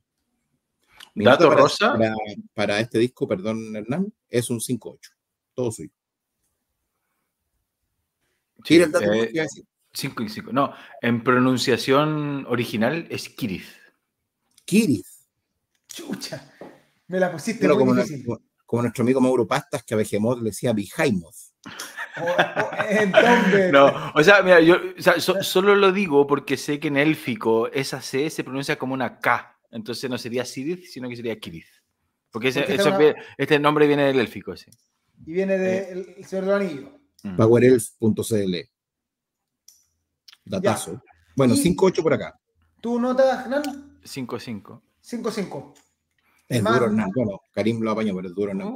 pero no, el más duro fue. Casi igual Jaime, que tú. 4-7. Sí, pero es que Jaime. A veces, a veces, a veces lo, ya lo compró. Ya lo compró. La tradicionalidad, pero, pero. Ya lo compró. Y quizá que nota, y quizá que nota le puso within boring, boring tension, a boring temptation. Ahí está, más o menos, ya. Así que un, carotazo. Promedio, ¿alguien lo puede saber? Como 5 o 6. Ya. Por ahí. Ya. Volvemos atrás, ahora sí, ya tengo el video. tenemos el video de Uncle Founder. sí, ya lo tengo. No se, se había, no se había bajado, como que se bajó y se cortó la, la descarga, no me di cuenta. Así que.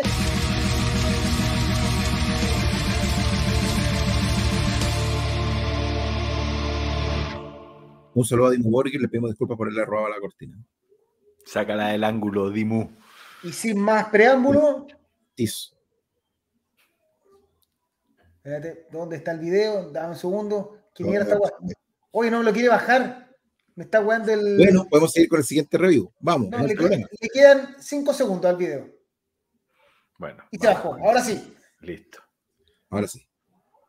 Oh, qué chucha, eh, hoy día stream ya ¿Puedo, no está mira, puedo, puedo, ¿puedo, leer un comentario más de Kirith un por mientras. Metal.ser el sí, live en un nuevo episodio del tío fundador recomienda. Les traigo el disco Cosmic Warfare de Atavistia. Eh, aquí les dejo la portada. No he podido encontrarlo en formato físico, así que lo, lo dejo con fotos solamente, pero les quería contar eh, de este disco que salió en, en abril. Eh, es el tercer disco de la banda que comenzó como un proyecto de una sola persona. Eh, Matt Cipolla hizo todo en el primer disco y ya del segundo en adelante se convirtió en una banda, en un cuarteto, y ellos tocan una especie de una mezcla entre death y black metal melódico, sinfónico, eh, así súper em, técnico, pero bien digerible. Em, este disco tiene una, una, temática más o menos conceptual. Eh, y se ve en la portada, se ven las temáticas de mm, algo así como medio ciencia ficción y, bueno, yo lo encontré la raja, está súper difícil de encontrar, por ahí em, en el Bandcamp de la banda lo pueden encontrar en CD, pero no, no está en vinilo y no, no es muy fácil de encontrarlo, pero en Spotify obviamente lo, lo pueden, lo pueden encontrar y, Ah, yo lo encontré la raja, no sé, no sé si, conocen esta banda y bueno, yo creo que ojalá lo agarre un, sello grande y, puedan eh, editar en formato físico. Ya, listo, chao, cuídense. Perfecto. El tío fundador estaba más poser, ¿eh? Tiempo de Mona Marte. Eso es demasiado mainstream para su gusto. Sí, pero no, no. eso, tiene más de 10.000 followers. Eso más, sí, pues bueno, demasiado poco, es demasiado poco búsqueda. Mira, yo escuché el disco que recomendó el, el, tío, es bueno. Demasiado followers. Mm. Yo, no, yo, no, yo no lo he escuchado. La portada se ve la raja y bueno. La portada es alucinante. Y si lo está recomendando el, el, tío fundador, habrá que escucharlo, porque el tío, el tío no escucha weas, pues. No, no escucha weas. Comentario a la basada, Nelson Torres, Kirit Angle, Kirit Angle, solo voy a escuchar dos álbumes que me atraparon, King of the Dead y Paradise Lock, son mis favoritos, y es alguna novedad, por no decir moda, que bandas tan antiguas estén reapareciendo. Ahora falta el retorno de los clásicos Virtue de Inglaterra, y ahí me da un infarto. No, eso está difícil. Eh, un tipo está difícil. Ya lo compro. Eh, de eh, Matías Parabuena y nos pregunta si hemos analizado Eunomia, The Chronicles of Eunomia Part 2. No. No, amigazo. Ese es el hermano de Marius Danielsen, el buen que hizo esa ópera metal como Rhapsody, el hermano que hace Unomia y que está en el mismo mundo de, los discos de Marius Danielsen. Marius Brotherson. Si tiene más de mil en Spotify Exposer y se conecta Alejandro Serrano. ¿Sabéis qué, Renzo? Los que anunciaron que van a reeditar todo su catálogo en, en oficial son Goram City. Pero oficial. Ah, sí, sí, lo vi. Sí, vi, la publicación, me parece la. No es que vuelvan, pero van a, van a publicar ahora toda la guay y no va a ser como Under, sino que van a lanzar los discos en. Sí, sí hay gente que, que, está en contra de las reediciones. Ahí tengo unos amigos coleccionistas, o no amigos, conocidos coleccionistas de música que están. Porque les caga el negocio. Les cargan un Remorse, High Roll y todas estas reediciones. De hecho, No Remorse anunció reedición de Parasite, de Wizard. Imagínate, ya viene viajando la mía. Eh, nada, la raja porque no, no, alcanzaron a tener el material a buen precio, nomás lo que decía Jaime. Pues, ¿Qué es esa posición de no a las reediciones, weón? Negocio. A la música nomás. Pero, tiene que ver con eso. Tiene que ver con, el, con, la negocia, con el... Sí, por eso, pero a eso me refiero. ¿Qué, qué weón más? Pablo Túnez se acaba de conectar, no vio la notificación de programa. Lo que pasa, Paola, es que lamentablemente el sistema no nos eh, de StreamYard falló hoy día con la, el, el preaviso del, del, show en Facebook. De hecho, lo avisaba en, se avisó el otro sistema y ahora descubrí que podía subir a Facebook, pero mientras hacía el programa en vivo. Así que lo lamentamos. StreamYard. Perdieron. Perdieron. Dale, Garín, vamos que lo logramos, vamos que lo logramos. Ahora sí, área de escenario. Y es el momento de porque si la gente no lo supo, este 14 de noviembre, sí, en tres semanas va a estar presente en Chile Blind Guardian, por fin presentándose para, con su nuevo disco The God Machine Tour. Y hemos estado recorriendo el, toda la historia discográfica de Blind Guardian y llegamos probablemente al peor momento de la historia discográfica de Blind Guardian. ¿The Red Mirror? No, Twilight Orquesta y la primera pregunta se la voy a hacer al gran Renzo Palomino. ¿Es Twilight Orquesta Blind Guardian o es que el sello, tú crees que igual que yo, que el sello le puso Blind Guardian solo porque tenían que lograr vender el disco? Yo creo que es Blind Guardian. Em, hoy día lo estuve repasando en la tarde desde Spotify, porque mi disco está sellado, es el disco más sellado de todos los sellados que tengo. Bueno, porque tenga más plástico, sino que porque el que tiene menos posibilidad de ser abierto jamás en la vida. Fuiste al aeropuerto y le pusiste el sello verde, esa cuestión que le ponen a las... sí. O sea, evidentemente que lo tengo porque es Blind Guardian, pero no, no porque sea el tipo de música que a mí me gusta. Eh, yo quiero ser claro en el mensaje. Este disco es un disco brillante en el contexto que es una propuesta de una música distinta. De hecho, no hay ni una sola guitarra eléctrica, pero con Hansi. Como comentábamos la semana pasada, claramente músicos de esta estatura tienen otro nivel, otra cabeza y otras ideas. La música es preciosa, la música realmente te transporta, eh, solo que no tiene ni una sola gota de metal. Es un disco que Wagner estaría orgulloso de escuchar. Eh, una cosa se nos deja claro este disco, y es que Hansi es enorme. Hansi es inconmensurablemente brillante. Lo que hacen Dark Clouds Rising, que parece casi una, una musical de Disney, parece casi que Aladdin, contrasta con lo que hacen Warfits War o lo que hacen The Great Ordeal. De hecho, The Great Ordeal es un tema que podría estar tranquilamente en la de ópera si le metiéramos un par de guitarras. Eh, la verdad que cuando escuché este disco hoy día me encontré con mucha, con mucha musicalidad en clave Blind Guardian. O sea, se nota que son los músicos de Blind Guardian haciendo esta, esta, pomposidad. Eh, no sé en qué momento lo escucharía, tal vez manejando horas, qué sé yo, weón.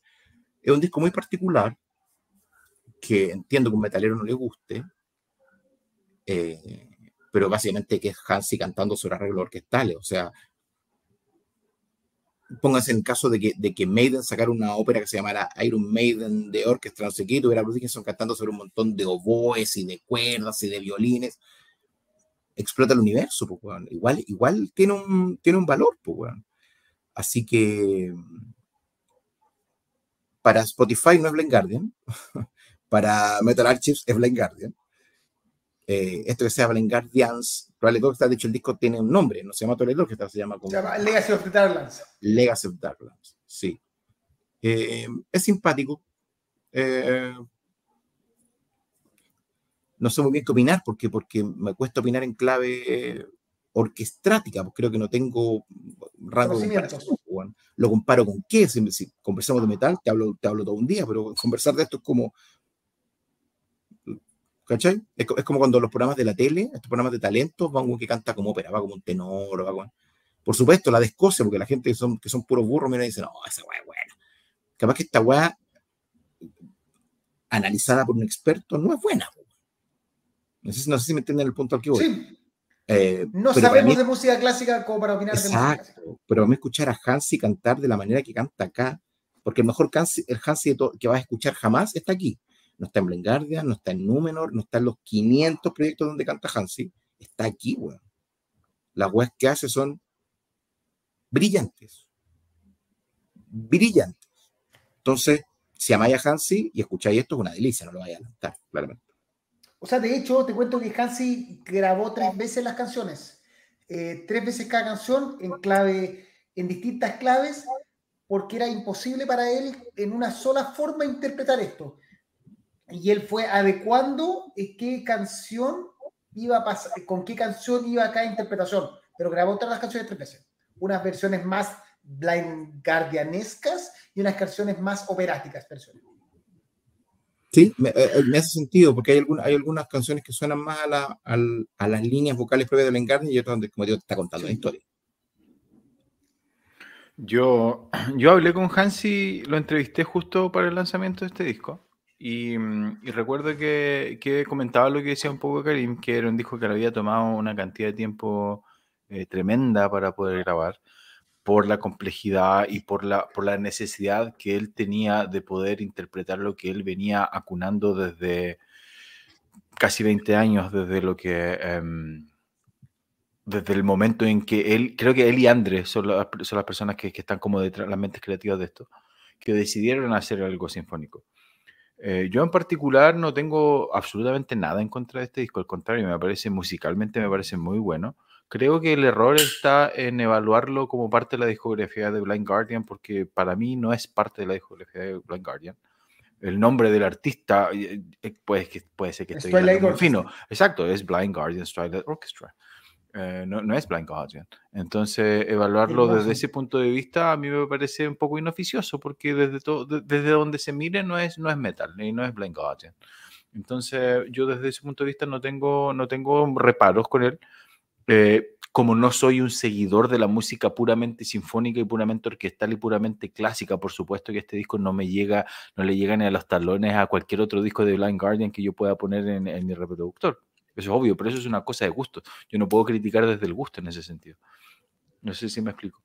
Entonces yo no tengo absolutamente, sí, no tengo absolutamente nada contra este disco. De hecho, un disco me parece muy agradable y que, que me gusta eh, si, lo, lo, pongo y lo escucho de fondo y todo eso. Y, y, de hecho, yo me debo a mí mismo la tarea de escucharlo con atención y con el booklet y todo eso para meterme en el mundo, en lo que me quiere transportar, porque hasta este punto, lamentablemente, la verdad es que nunca le he puesto la atención eh, necesaria como de meterme completamente dentro del disco, sino que lo, lo he escuchado solamente. Y que me parece impoluto desde ese punto de vista. Así que a mí me parece que el único error es quizás tratar de catalogarlo como, como, em, como un disco de Blind Guardian. De hecho, entiendo el espíritu de haber incluido Twilight Orchestra en nuestro programa, en este podcast y discutirlo, pero me parece inoficioso desde el punto de vista que para mí no es parte de la discografía. Así que eso, eh, yo me debo a mí mismo una mejor escucha porque me parece que musicalmente eh, tiene, tiene todo, tiene un mérito, ¿cómo decirlo? Musicalmente tenemos que entender que esto es algo que venía acuñando Hansi y André desde muchísimo tiempo y conociendo, y conociendo lo que ellos hacen, esto no puede ser menos que magistral. Así que eso. Mm, voy a aportar que el, disco es completamente conceptual y ahí te voy a meter en una, en una paja re compleja porque está basado en el personaje Solomon Kane. Hay una película por ahí dando vuelta de Solomon Kane que era como un. Eh, que de hecho la interpreta, creo que el, que hacía de Wolverine. El, creo que el mismo, Ah, no sabía. Sí, hay una película. El, y esto lo inventó Robert E. Howard, que es el de Eternal Champion, el mismo que escribió Eternal Champion, todo eso.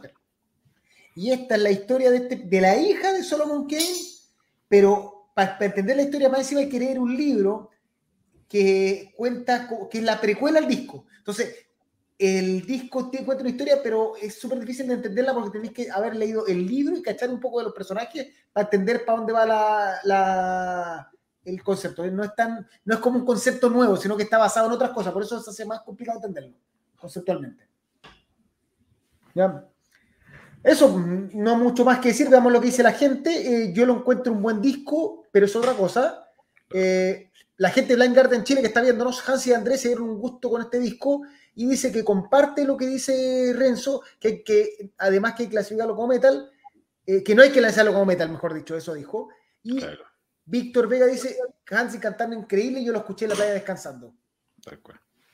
Sí, alineado con lo que comentamos un poco. Así que no se olviden, para la gente que todavía no, no se ha dado cuenta, el 14 de noviembre de God Machine Tour en Chile, Blind Guardian tocando en vivo, va a estar junto a la gente de Enigma con el gran Álvaro Pacha y nuestro amigo en el Teatro Caupolicán. Así que eso no se queden fuera, gracias a la gente de FanLab y Chargola por, eh, por estarnos eh, motivando a seguir anunciando la venida de una de las más bandas más importantes de PowerMetal.cl. Repente un par de mensajes de la gente. Eh, Paola Turunen te manda saludos, cariño al más hermoso. Y Andy Gracias, Paulito. Nos dice que. Eso para mí, vos, para tú. Sí, Andy todos los que escuchan esta música del diablo son todos homosexuales. Gracias, Andy. Eh, gracias por. te llamamos. ¿Dónde, ¿Dónde, está nuestro, nuestro moderador, Jaime Stil? Está nadando en, en, clorferamina. Sí. está durmiendo. Gracias, Andy Babe, por, nuestra, por dedicarnos. Eso, eh, que tenga un buen día. Eh, ve a ver hay, un, hay, un, hay un que anda eh, repartiendo plata, 700 mil euros, creo, Andy, anda, anda, a conversar con él. También puede ir a comer, ir a ver y agarrar sus 700 mil euros y anda a ver un psicólogo, ve tus problemas sexuales, ve tus temas con satánicos y todo eso, puedes verlo tranquilamente con un psicólogo. Yo te puedo recomendar algunos, de hecho, nuestro amigo, nuestro tío fundador es psiquiatra, así que también puede atenderte con él si quieres. ¿En serio? ¿Es psiquiatra? Sí, es psiquiatra. ¿Sí? Chucha. Ahora entiendo tantas cosas. Puedes darte un tiempo para, para analizar. Oye, pero no, no, le, no le den tanto mamo, yo creo que estaba hueveando. Sí, vamos, vamos. Yo creo que es un perdido, no creo que esté jugando. Y de repente, eh, Matías Palma podría dar un juicio medianamente competente sobre este álbum, ya que estudio lice música, licencia de tiro de música, pero no lo he escuchado. Bueno, Matías, después nos comentáis. ya. Gracias, Mati. Cuando Gracias, nos da su reseña. Sí, la dura. Ahora sí. Ahora sí. seguimos con reviews. Within Temptation, con su regreso musical, Bleed Out, banda que va a estar presentándose en The Metal Fest 2024. Renzo Palomino, ¿nos pasa algo con Bleed Out? Pasa pocaso con Bleed Out. Mira, a mí esta banda me gusta harto. Harto. ¿En serio? No sabía, bueno. Sí, sí. En, mi playlist hay temas como Mother Earth, por ejemplo, que es clásico, etc. Eh, a mí esta banda me gusta harto me la he topado en dos backings, las dos veces he ido al choque. es como que esta banda ahora sí que la voy a ver y luego siempre hay otra guay mejor que hacer. Entonces me gusta, pero no tanto como para verlo. Em, curioso, me los topé 2015 y 2019. Eh, eh, pero me gusta mucho la, la, la, música, me gusta cómo compone, me parece una banda muy agradable al oído y me encuentro que Chanoncita es extraordinaria como vocalista. Me parece que William Temptation está un poco lejos de este template típico de banda con mina cantando tipo épica o de lengua. Este Bleed Out es un disco distinto porque es un disco que posiblemente tiene las melodías más bajas, más heavy, con una afinación un poco más dropeada y con sonido un poco más digent, con algunos breakdowns. Me parece que, es como meter en la juguera al William Temptation clásico como con Parway Drive. Eh, es este sinfo metal tan característico, eh, es como que está Charon con su vestido con, con, con vuelo, con fleco, con la tabla SF. es como, esa weá. Eh, entonces, ¿qué es lo que resulta? Resulta este sinfo metal en una clave un poco más pop digent, que no sé si resulta tanto. Yo creo que el disco va de más a menos, que creo que parte muy bien con We Go to War y con Bleed Out, temas 1 y 2 respectivamente, pero luego se me disuelve, creo que cae en un abismo de poca creatividad que me hizo terminar muy aburrido el disco. Además que hay temas muy soft, eh, muy, muy pop, eh, como Faster. ¿No se acuerdan de Faster, que fue como el single del disco anterior, que era un tema casi que de Milencolin, casi que de Abril Lavigne? Entonces, creo que coquetea dentro de su clave digent sinfónica con, temas que son demasiado pop y lo que resulta es algo que es como agüita. Me parece que es muy descafeinado, medio aburridón. Eh, creo que es una idea interesante a la que le falta un montón de maduración, claramente. Así que por ahora es un intento interesante, pero con un resultado que a mí, en lo personal, no me convenció. Eh, Nan.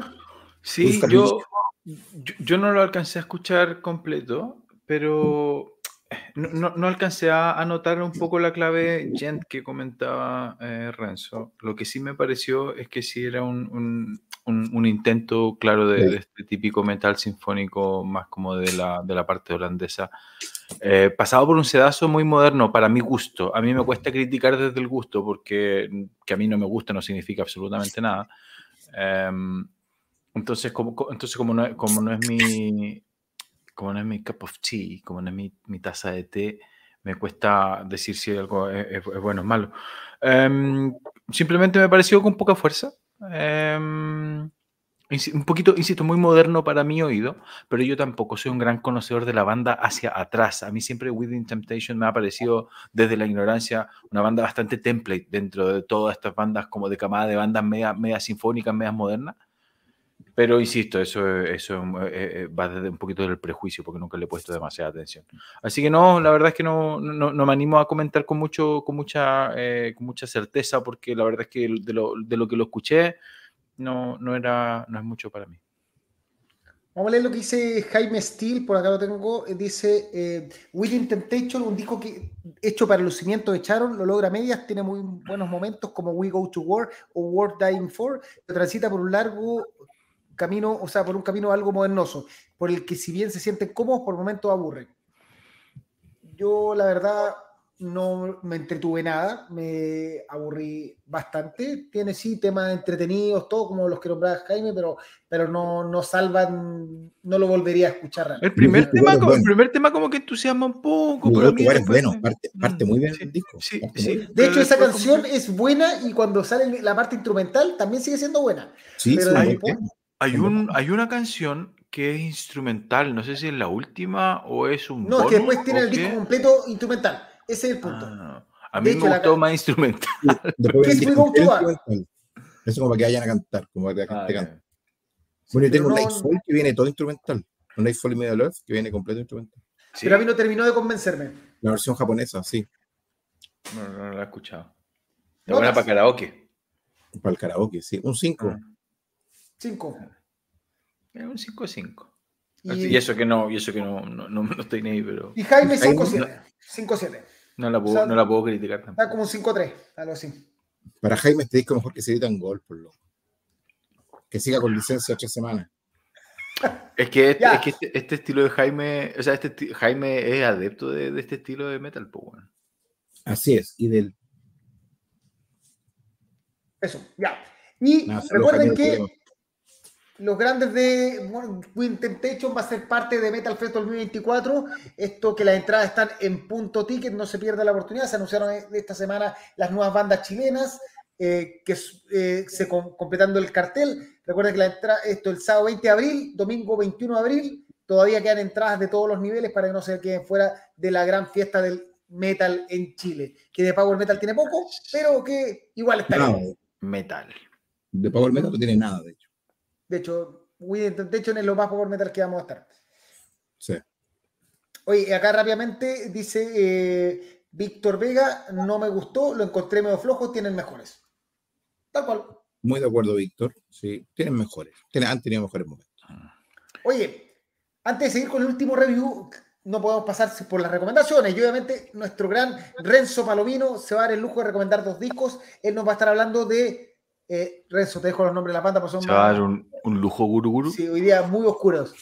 Sí, traigo dos, traigo dos bandas. Una es Abisma, que es una banda que es en la carátula de abajo. Abisma es una banda de Puerto Montt. Es, es, una banda chilena de black metal, que son de Puerto Montt, y que lanza este año su primer LP llamado Disciples of the Black Ram y la verdad que es de las piezas más impresionantes de black metal que yo he escuchado de Chile, de este año y de siempre. Me recuerda mucho una banda que es muy de mi gusto, que se llama Necromantia o Abaratron. La verdad que huele a, black metal sueco, eh, black metal sueco, ya me pegué con los buenos, black metal mm. griego mm. por todos lados. Es absolutamente Greek en su sonido. Es tremendamente crudo, es muy agresivo, pero con la cuota necesaria atmósfera. Es un manjar total. Junto con Soga y con All Dead, creo que son las mejores bandas de black metal del momento de Chile para mí.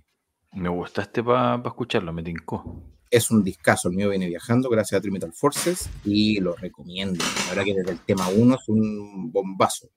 Muy, muy bueno, un black metal de altísima factura.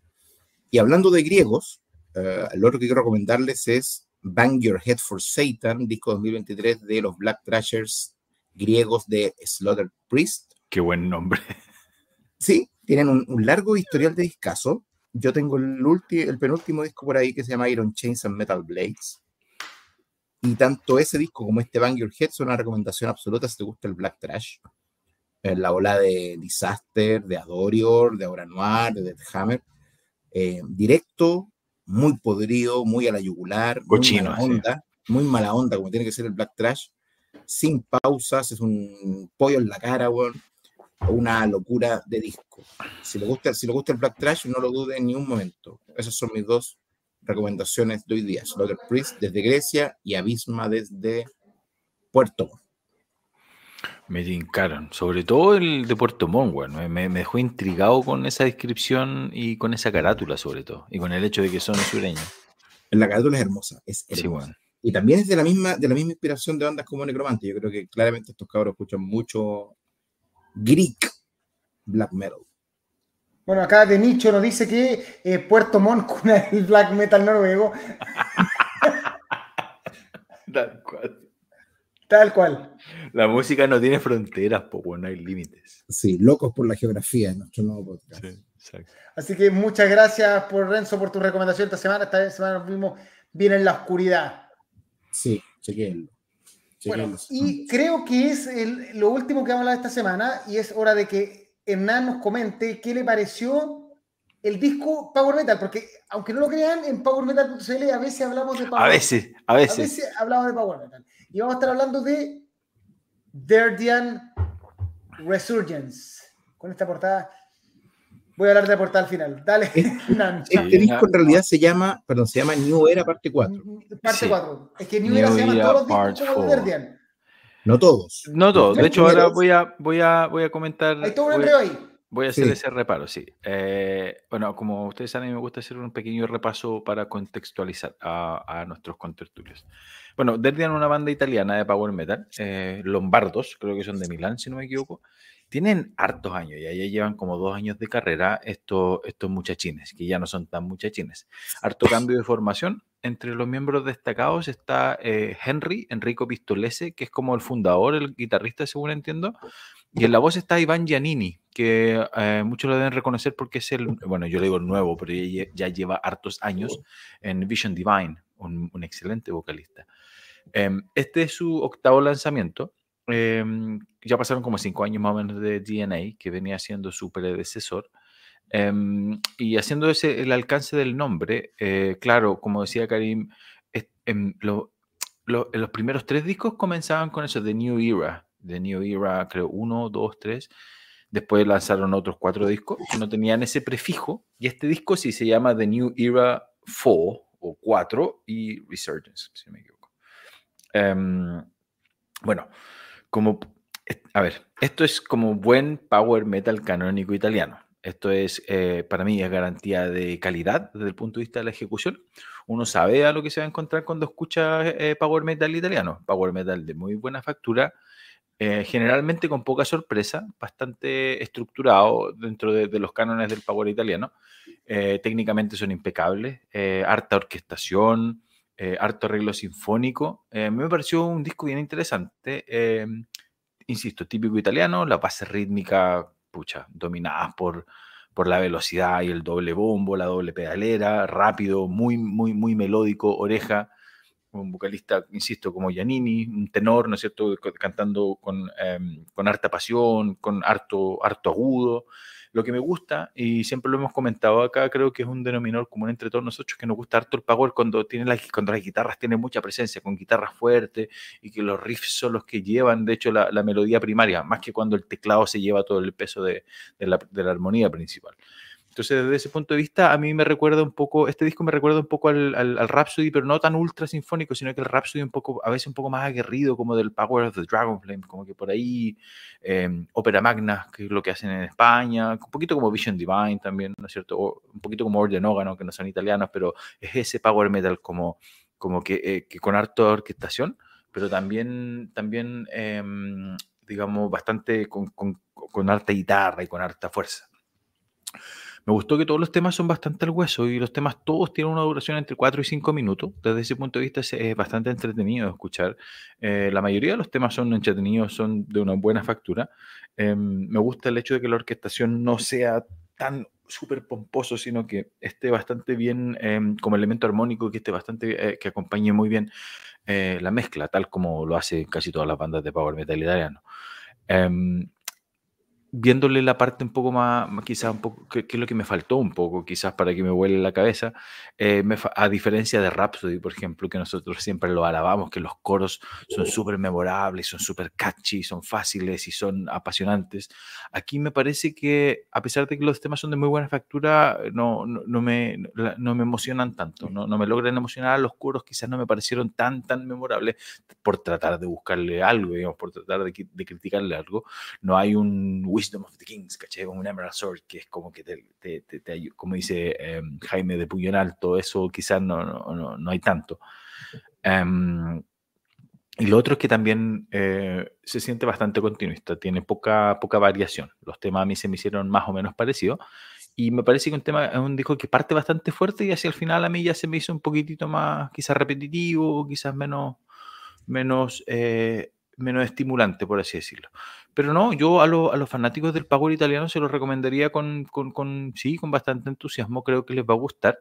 Eh, mi canción favorita puede ser Black Typhoon, que es bastante rapsodiana, bastante de esa época, como el Power of the Dragon Flame, por así decirlo.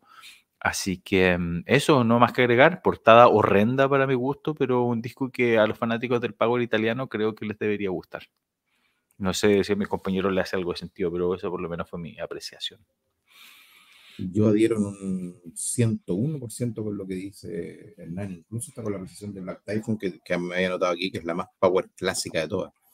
La verdad que yo a Derdian llegué tarde, lo conocí en el eh, Revolution Era, este disco que tiene temas cantados por diferentes vocalistas, donde destaca Lord of War por Fabio Leone, tema que me gusta tanto que está en mi lista de calaos. Eh, no conocía la New Era 1, 2 y 3, Limbo y todo eso.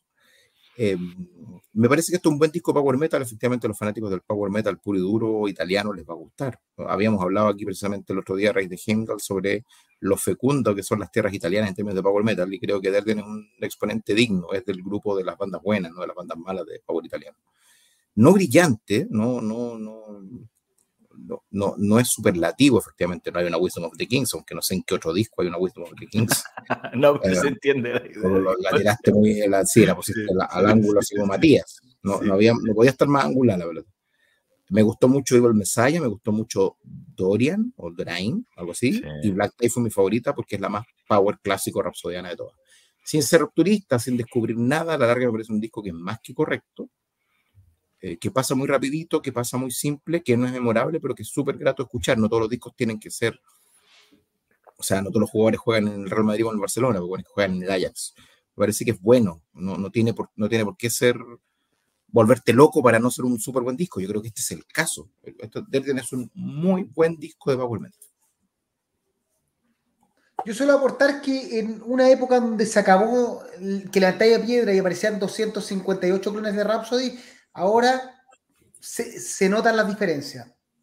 Porque lamentablemente hace 10 años o 15 años eran todos los días salían 20 discos que imitaban la portada, las letras, todo de Rhapsody, y eso terminaba cansando y matando el negocio. Este año prácticamente hemos hablado de Twilight Force, de Majesty, no me acuerdo, Majesty. Secret Outcry. no, pero como imitadores de, de Ah, sí, el Power Metal. en general. Es porque el Power Metal está como flojo como estilo, sí, ya no sale tanto. Pero, pero, no, clones italianos menos. Clones italianos poquísimo. Entonces, ahora es cuando empecé a ver que los pocos discos que salen son mejores calidad, porque cuando eran todos los discos iguales, no se nos, nos pasa eso. Así que Der tiene una banda entretenida no rompe el estilo, no va a marcar, eh, no, este no el disco no va a marcar nadie con esta portada horrenda que prácticamente de nuevo se le acabó las lucas, así como Iron Savior.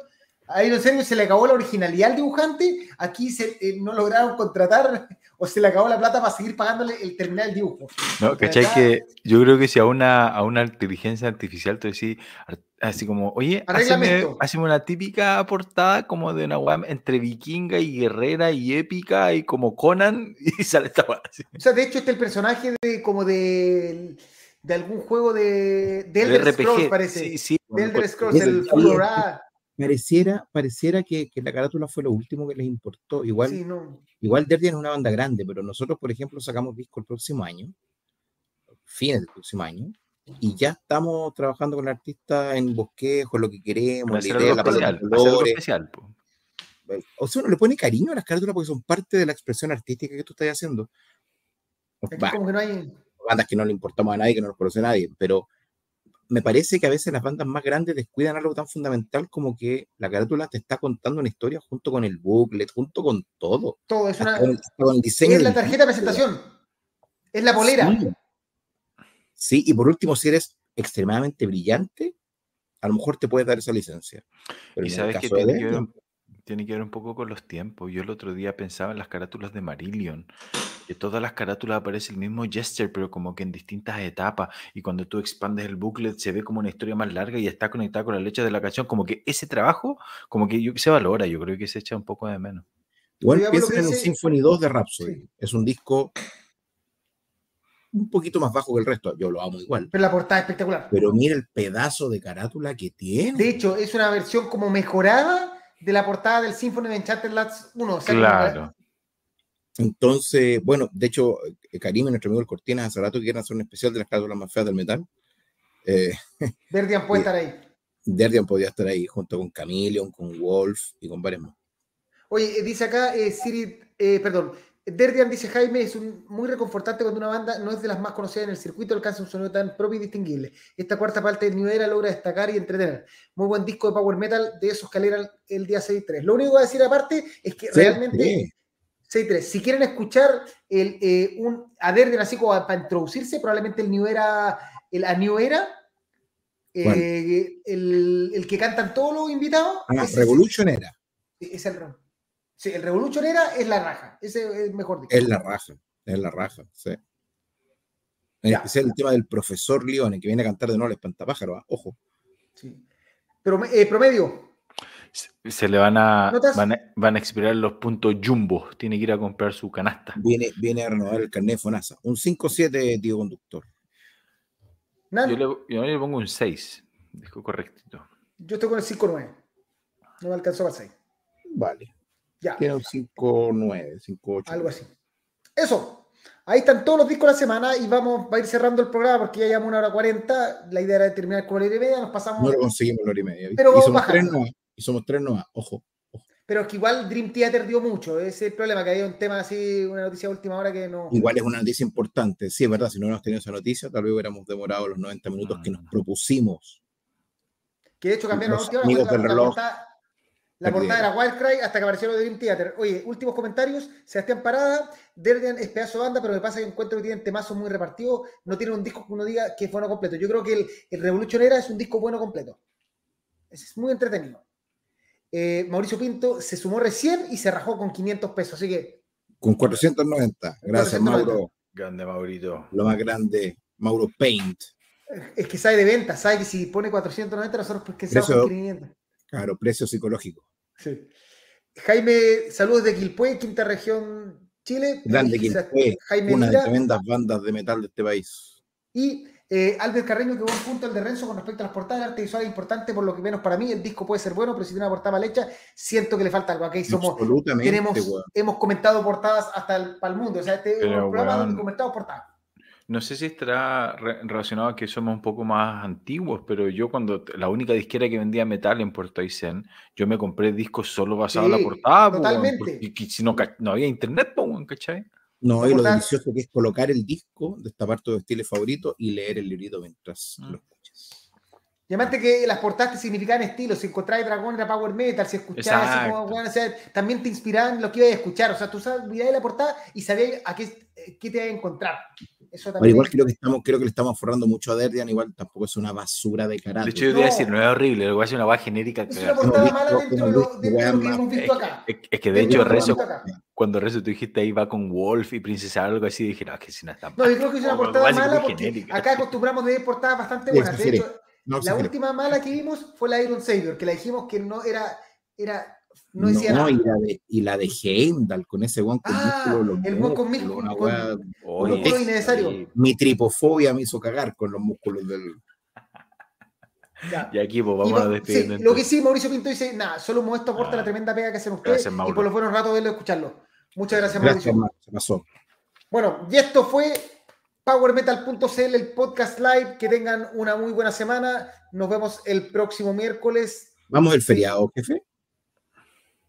Productor, usted es el productor, yo solo soy el. Yo, yo lo sé, ah. yo solo hago el Ya. No sé, tengo, tengo que ver mi agenda. Ya, ¿La otra semana es feriado? Que estén. En Chile, por lo menos. yo, yo, no podré, pero en fin, véanlo usted. Ya, listo. Vale, nos vemos. Chau.